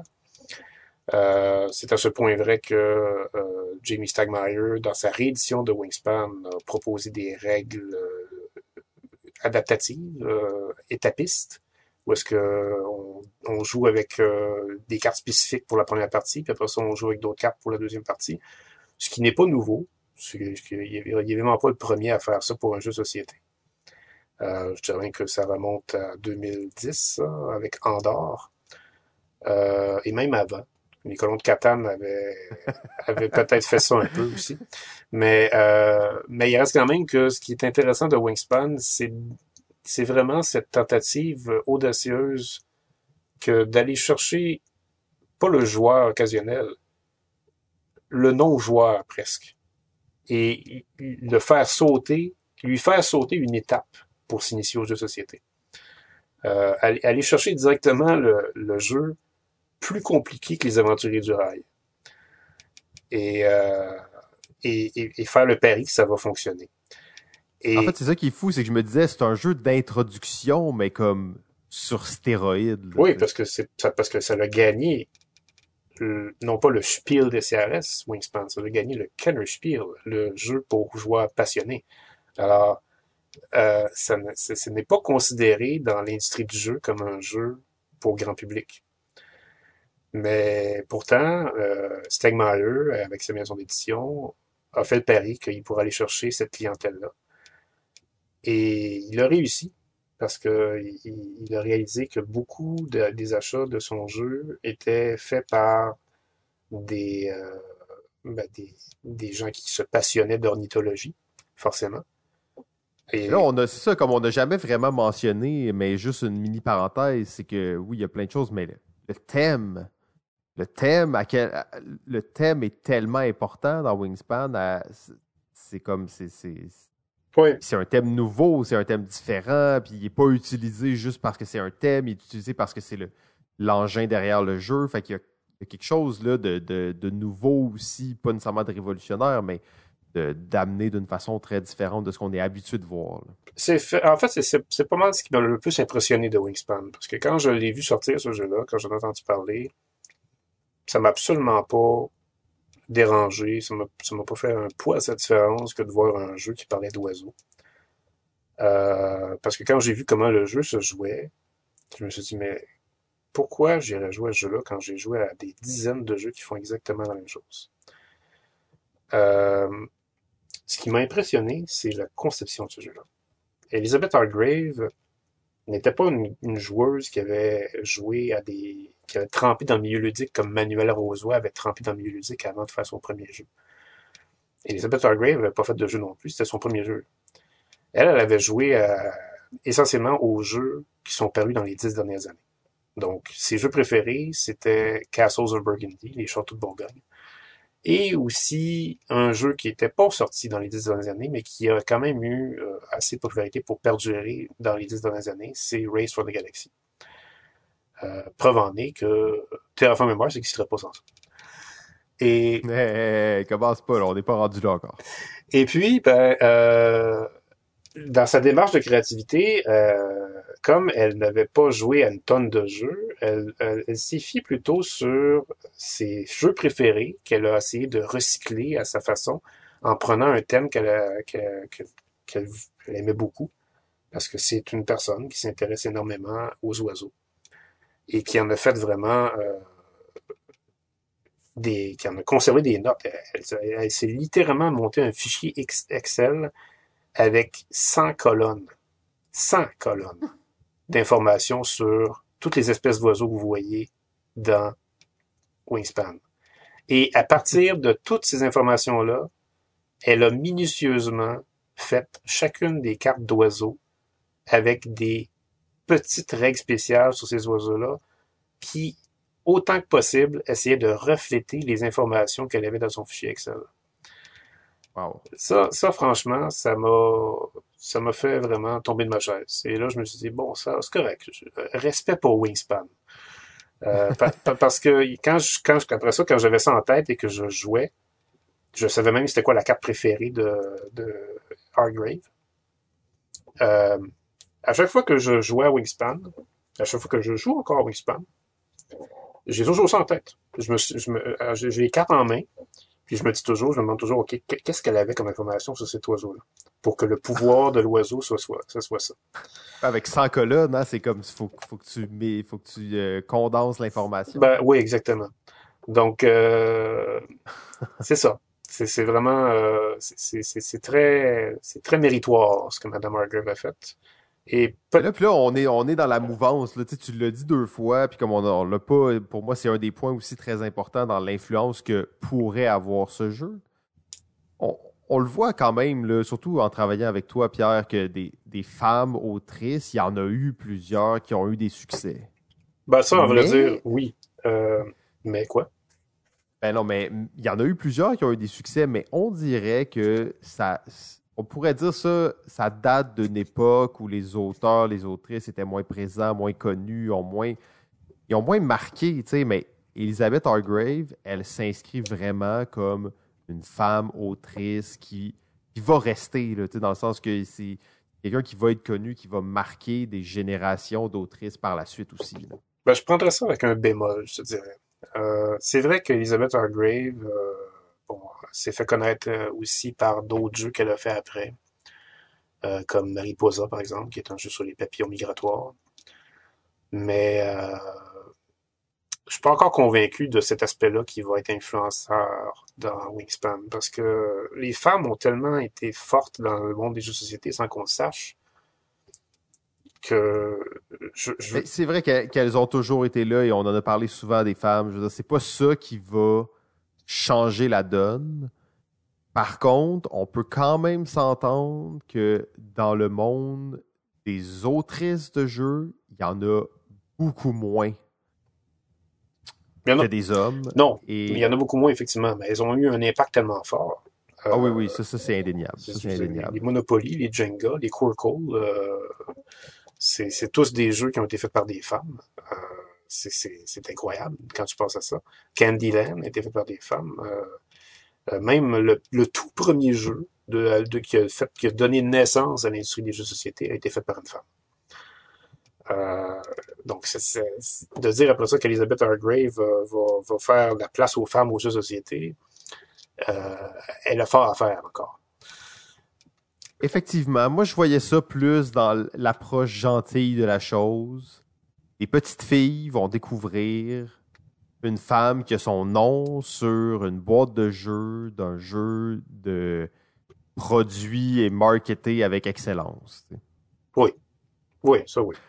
Alors pour les, euh, D'ailleurs, ça me... Ou pas ça, peut-être que je, je sais que j'ai pas dit le tout premier jeu, c'était quoi? Le, tout premier jeu, en fait, c'était Game of Dr. Busby.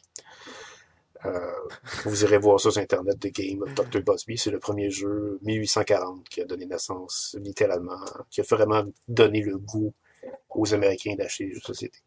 C'est bon, ça a-tu bien vieilli?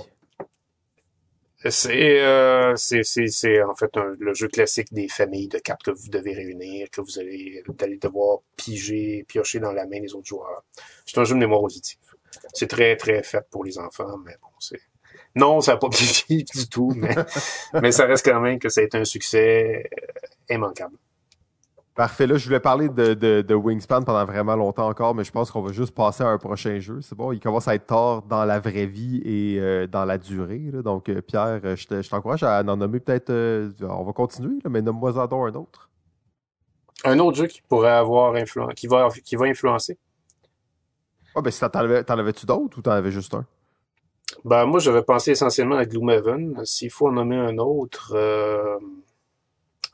Non, mais là, je veux pas te mettre de pression. ouais, hein. Euh... Ben, j'en ai un à te suggérer, là. Je sais pas qu'est-ce que t'en penses. Si, si t'en as un, vas-y. Ben, vas-y, je suggère celui que t'as en tête, là. Mais j'y crois pas vraiment, mais je me dis peut-être que oui. C'est le jeu de Mind. Eh, je sais pas. C'est sûr que The Mind euh, a été vraiment quelque chose d'assez particulier quand c'est sorti. Un jeu qui, euh, qui, qui, va vraiment pousser à fond, euh, aux limites même du jeu. Ben, les limites de ce que c'est la communication entre les joueurs autour d'une table. L'idée, par contre, c'est qu'on n'a pas vraiment vu, depuis sa sortie en 2018 à Mind, de jeux qui ont exploité cette facette-là de de pratiquement communiquer par télépathie, entre guillemets. Parce... mais on est tôt, là, puis en plus, il y a eu la COVID, là, les jeux comme ça, ça se crée en personne. Oui, non, c'est sûr que c'est sûr qu'on peut peut-être donner sa chance au coureur, mais la graine a été injectée dans plein de cerveaux là, en ce moment. ce type de jeu qui était qu'il n'y en avait pas avant des jeux de même. Non, mais c'est un jeu aussi qui a été comme Time Stories, a eu sa controverse assez facile. Ah oui, oui, il y a des, il y a des gros réfractaires de, de ouais, il, y il, y en a vraiment beaucoup même qui disent que c'est même pas un jeu. Euh, parce que c'est beaucoup trop euh, Non, mais là, tu sais, il était nominé au Spiel, il a gagné l'As d'or. T'es comme, OK, les gens qui disent ça, c'est correct, là, dites bien ce que vous voulez, mais là, après ça, bon, il y a des limites à être conservateur. Hein. Ouais, ben, ouais, effectivement. Euh, donc... Moi, je pense que c'est pas un jeu. Excusez-moi, il est rendu tard, là. Hey. Euh, fait que, OK, ben, c'est bon, Pierre, je te, je te laisse en, en nommer peut-être un ou deux derniers. Euh, vite comme ça, j'ai peine à en trouver un, je te dirais. Euh, ça serait quand même assez difficile pour moi d'en trouver un autre parce que, comme je t'ai dit, euh, ça, me, ça me prend vraiment un élément choc.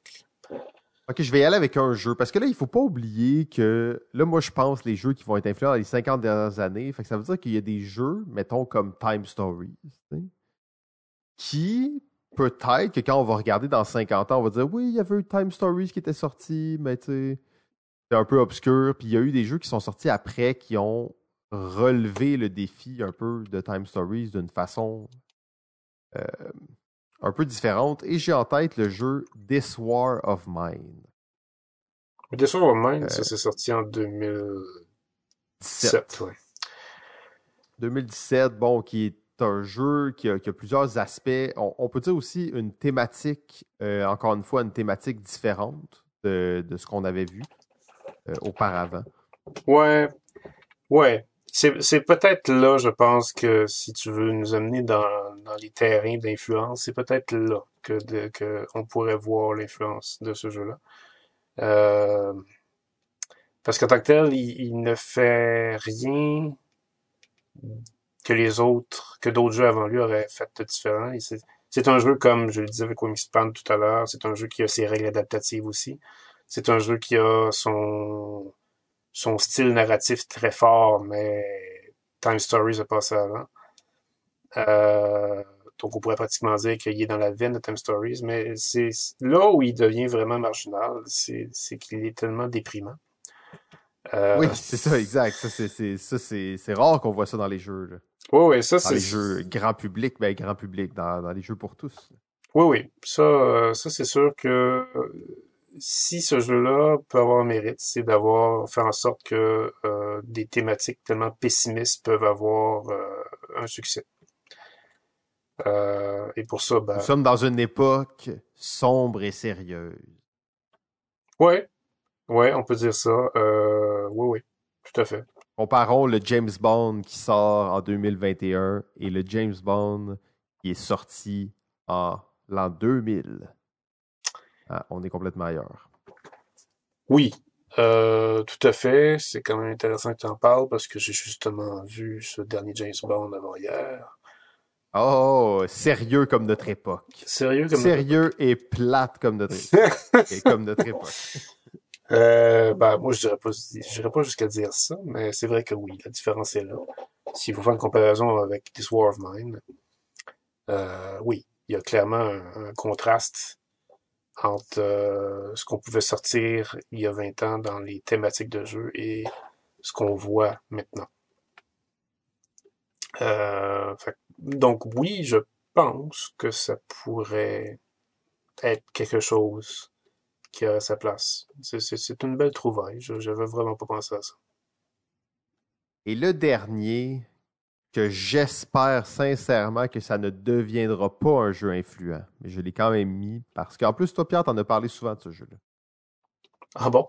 Parce qu'il a le potentiel de faire beaucoup d'émules dans les 20 prochaines années. C'est dur de se projeter, là, mais potentiel. C'est pas le premier du genre, mais c'est certainement pas le dernier. Euh, c'est le jeu Chronicles of Crime. Ouais, lui. met euh, au cœur du jeu, bien entendu, une application mobile. Oui. Euh... Oui, mais ça, euh... j'ai pensé à ça. Les applications mobiles avec jeu. Et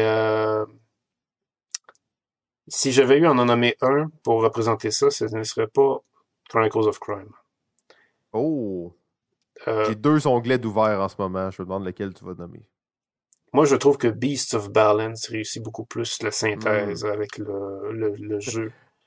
Ouais, mais ça, là, on s'entend dessus, ça va être dans 50 ans quand ils vont faire l'épisode, là, ils vont dire OK, Chronicle of Crime, puis là, il y a le Pierre de dans 50 ans qui va dire Oui, mais il y avait un jeu très obscur qui s'appelait Beast of Balance, on pouvait le retrouver dans les différents magasins à grande surface comme le Walmart. Euh, mais c'est effectivement, c'est vrai que Beast of Balance intègre beaucoup de façon beaucoup plus euh, en fait, t'as plus l'impression que c'est un jeu de table, Beast of Balance, que tu peux avoir l'impression dans Chronicle of Crime. Oui, parce que euh, les pièces qu'on place dans la surface de jeu vont directement affecter ce qui se passe dans un écran d'un de, de d'appareil intelligent. C'est- C'est très, très, très hybride, ça. Euh, mais en même temps, malgré ça, j'ai pas osé nommer un jeu avec euh, des appareils intelligents intégrés dans le jeu. Parce que euh, si ça avait été le cas, j'aurais aussi nommé un jeu des années 80 qui avait été parmi les premiers à intégrer des appareils électroniques dans les jeux de société. Euh, et ça, c'est assez délicat d'amener, de, de voir déclarer des jeux influents qui ont ces caractéristiques-là parce que c'est à même euh, cette caractéristique-là va aussi renfermer une fatalité. Euh, c'est tellement sensible à l'évolution, ces technologies-là, que autant ça devient quelque chose de novateur et d'influent, autant dix ans plus tard, ça disparaît. Chronicle of Crime, impossible de jouer à ça dans 15 ans. Je dis 15, là, peut-être que ça va être euh, dans 6. Probablement, oui. Ou sinon, ça va être euh, ça va être simplement dans un nouveau format, dans une nouvelle approche euh, de médium. Euh, un peu Ouais, un, peu comme les jeux qui se jouaient, un peu comme Atmosphere, qui se jouait avec une cassette vidéo. Maintenant, vous jouez avec ça sur YouTube. Parce que euh, il n'y a, plus d'appareil vidéo disponible, donc vous allez chercher ce qui était sur cassette vidéo ça, sur YouTube. Ça, c'est- ça, c'est pas pire. Ouais, effectivement.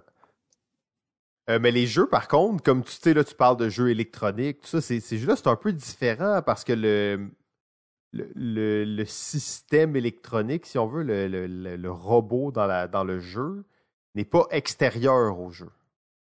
Après, ça se peut qu'il brise, mais comme tu pourrais échapper du coke sur tes cartes d'un jeu, tu sais, un jeu comme euh, Dream Phone, hein, qui est un jeu que j'adore particulièrement, ou Mall Madness, Oui, des jeux où le- le- le- l'appareil électronique est directement intégré dans le jeu, il y a quand même une différence. Là. ben, il y a une différence, mais en même temps, ils, ils sont quand tu le, quand tu les joues ces jeux-là aujourd'hui, ben tu peux pas t'empêcher de, de les trouver dépassés. C'est, c'est, c'est la, nostal- Ouais. la, la nostalgie va t'attirer à ce jeu-là. Tu vas jouer un deux, un, deux tours parce que tu vas trouver ça vraiment très, très. euh, tu vas, t'immerger dans ta nostalgie, mais là, après ça, tu vas dire, mon Dieu, que c'est monotone. Mais en fait, en général, ces jeux-là, je... il y a très peu de jeux qui l'ont bien fait. Chronicle of Crime l'a fait d'une façon intéressante. Euh, pour moi, qui n'est pas si intéressante que ça, malgré tout, euh, qui n'est pas si euh, plaisante que ça, en fait. D'une façon intéressante, mais pas nécessairement si amusante que ça. Euh, Il y a très peu de jeux qui m'ont enchanté par rapport à leur système électronique. Et c'est vrai qu'après quelques années, euh, peut être défait. Mais ça va arriver un jour où il va y avoir un jeu qui va sortir, qui va être intégré avec les téléphones et qui va être un gros hit. là. Ah ben euh, oui, en fait. euh, Et possiblement qu'un jour, quand ce jeu-là va exister, dans 15 ans, on va dire que c'était Chronicle of Crime qui avait ouvert le bal pour ces jeux-là. Ah, ben là, dans ce sens-là. Est-ce que ce serait vraiment Chronicles of Crime qui l'a ouvert? Parce qu'il y en a eu d'autres avant.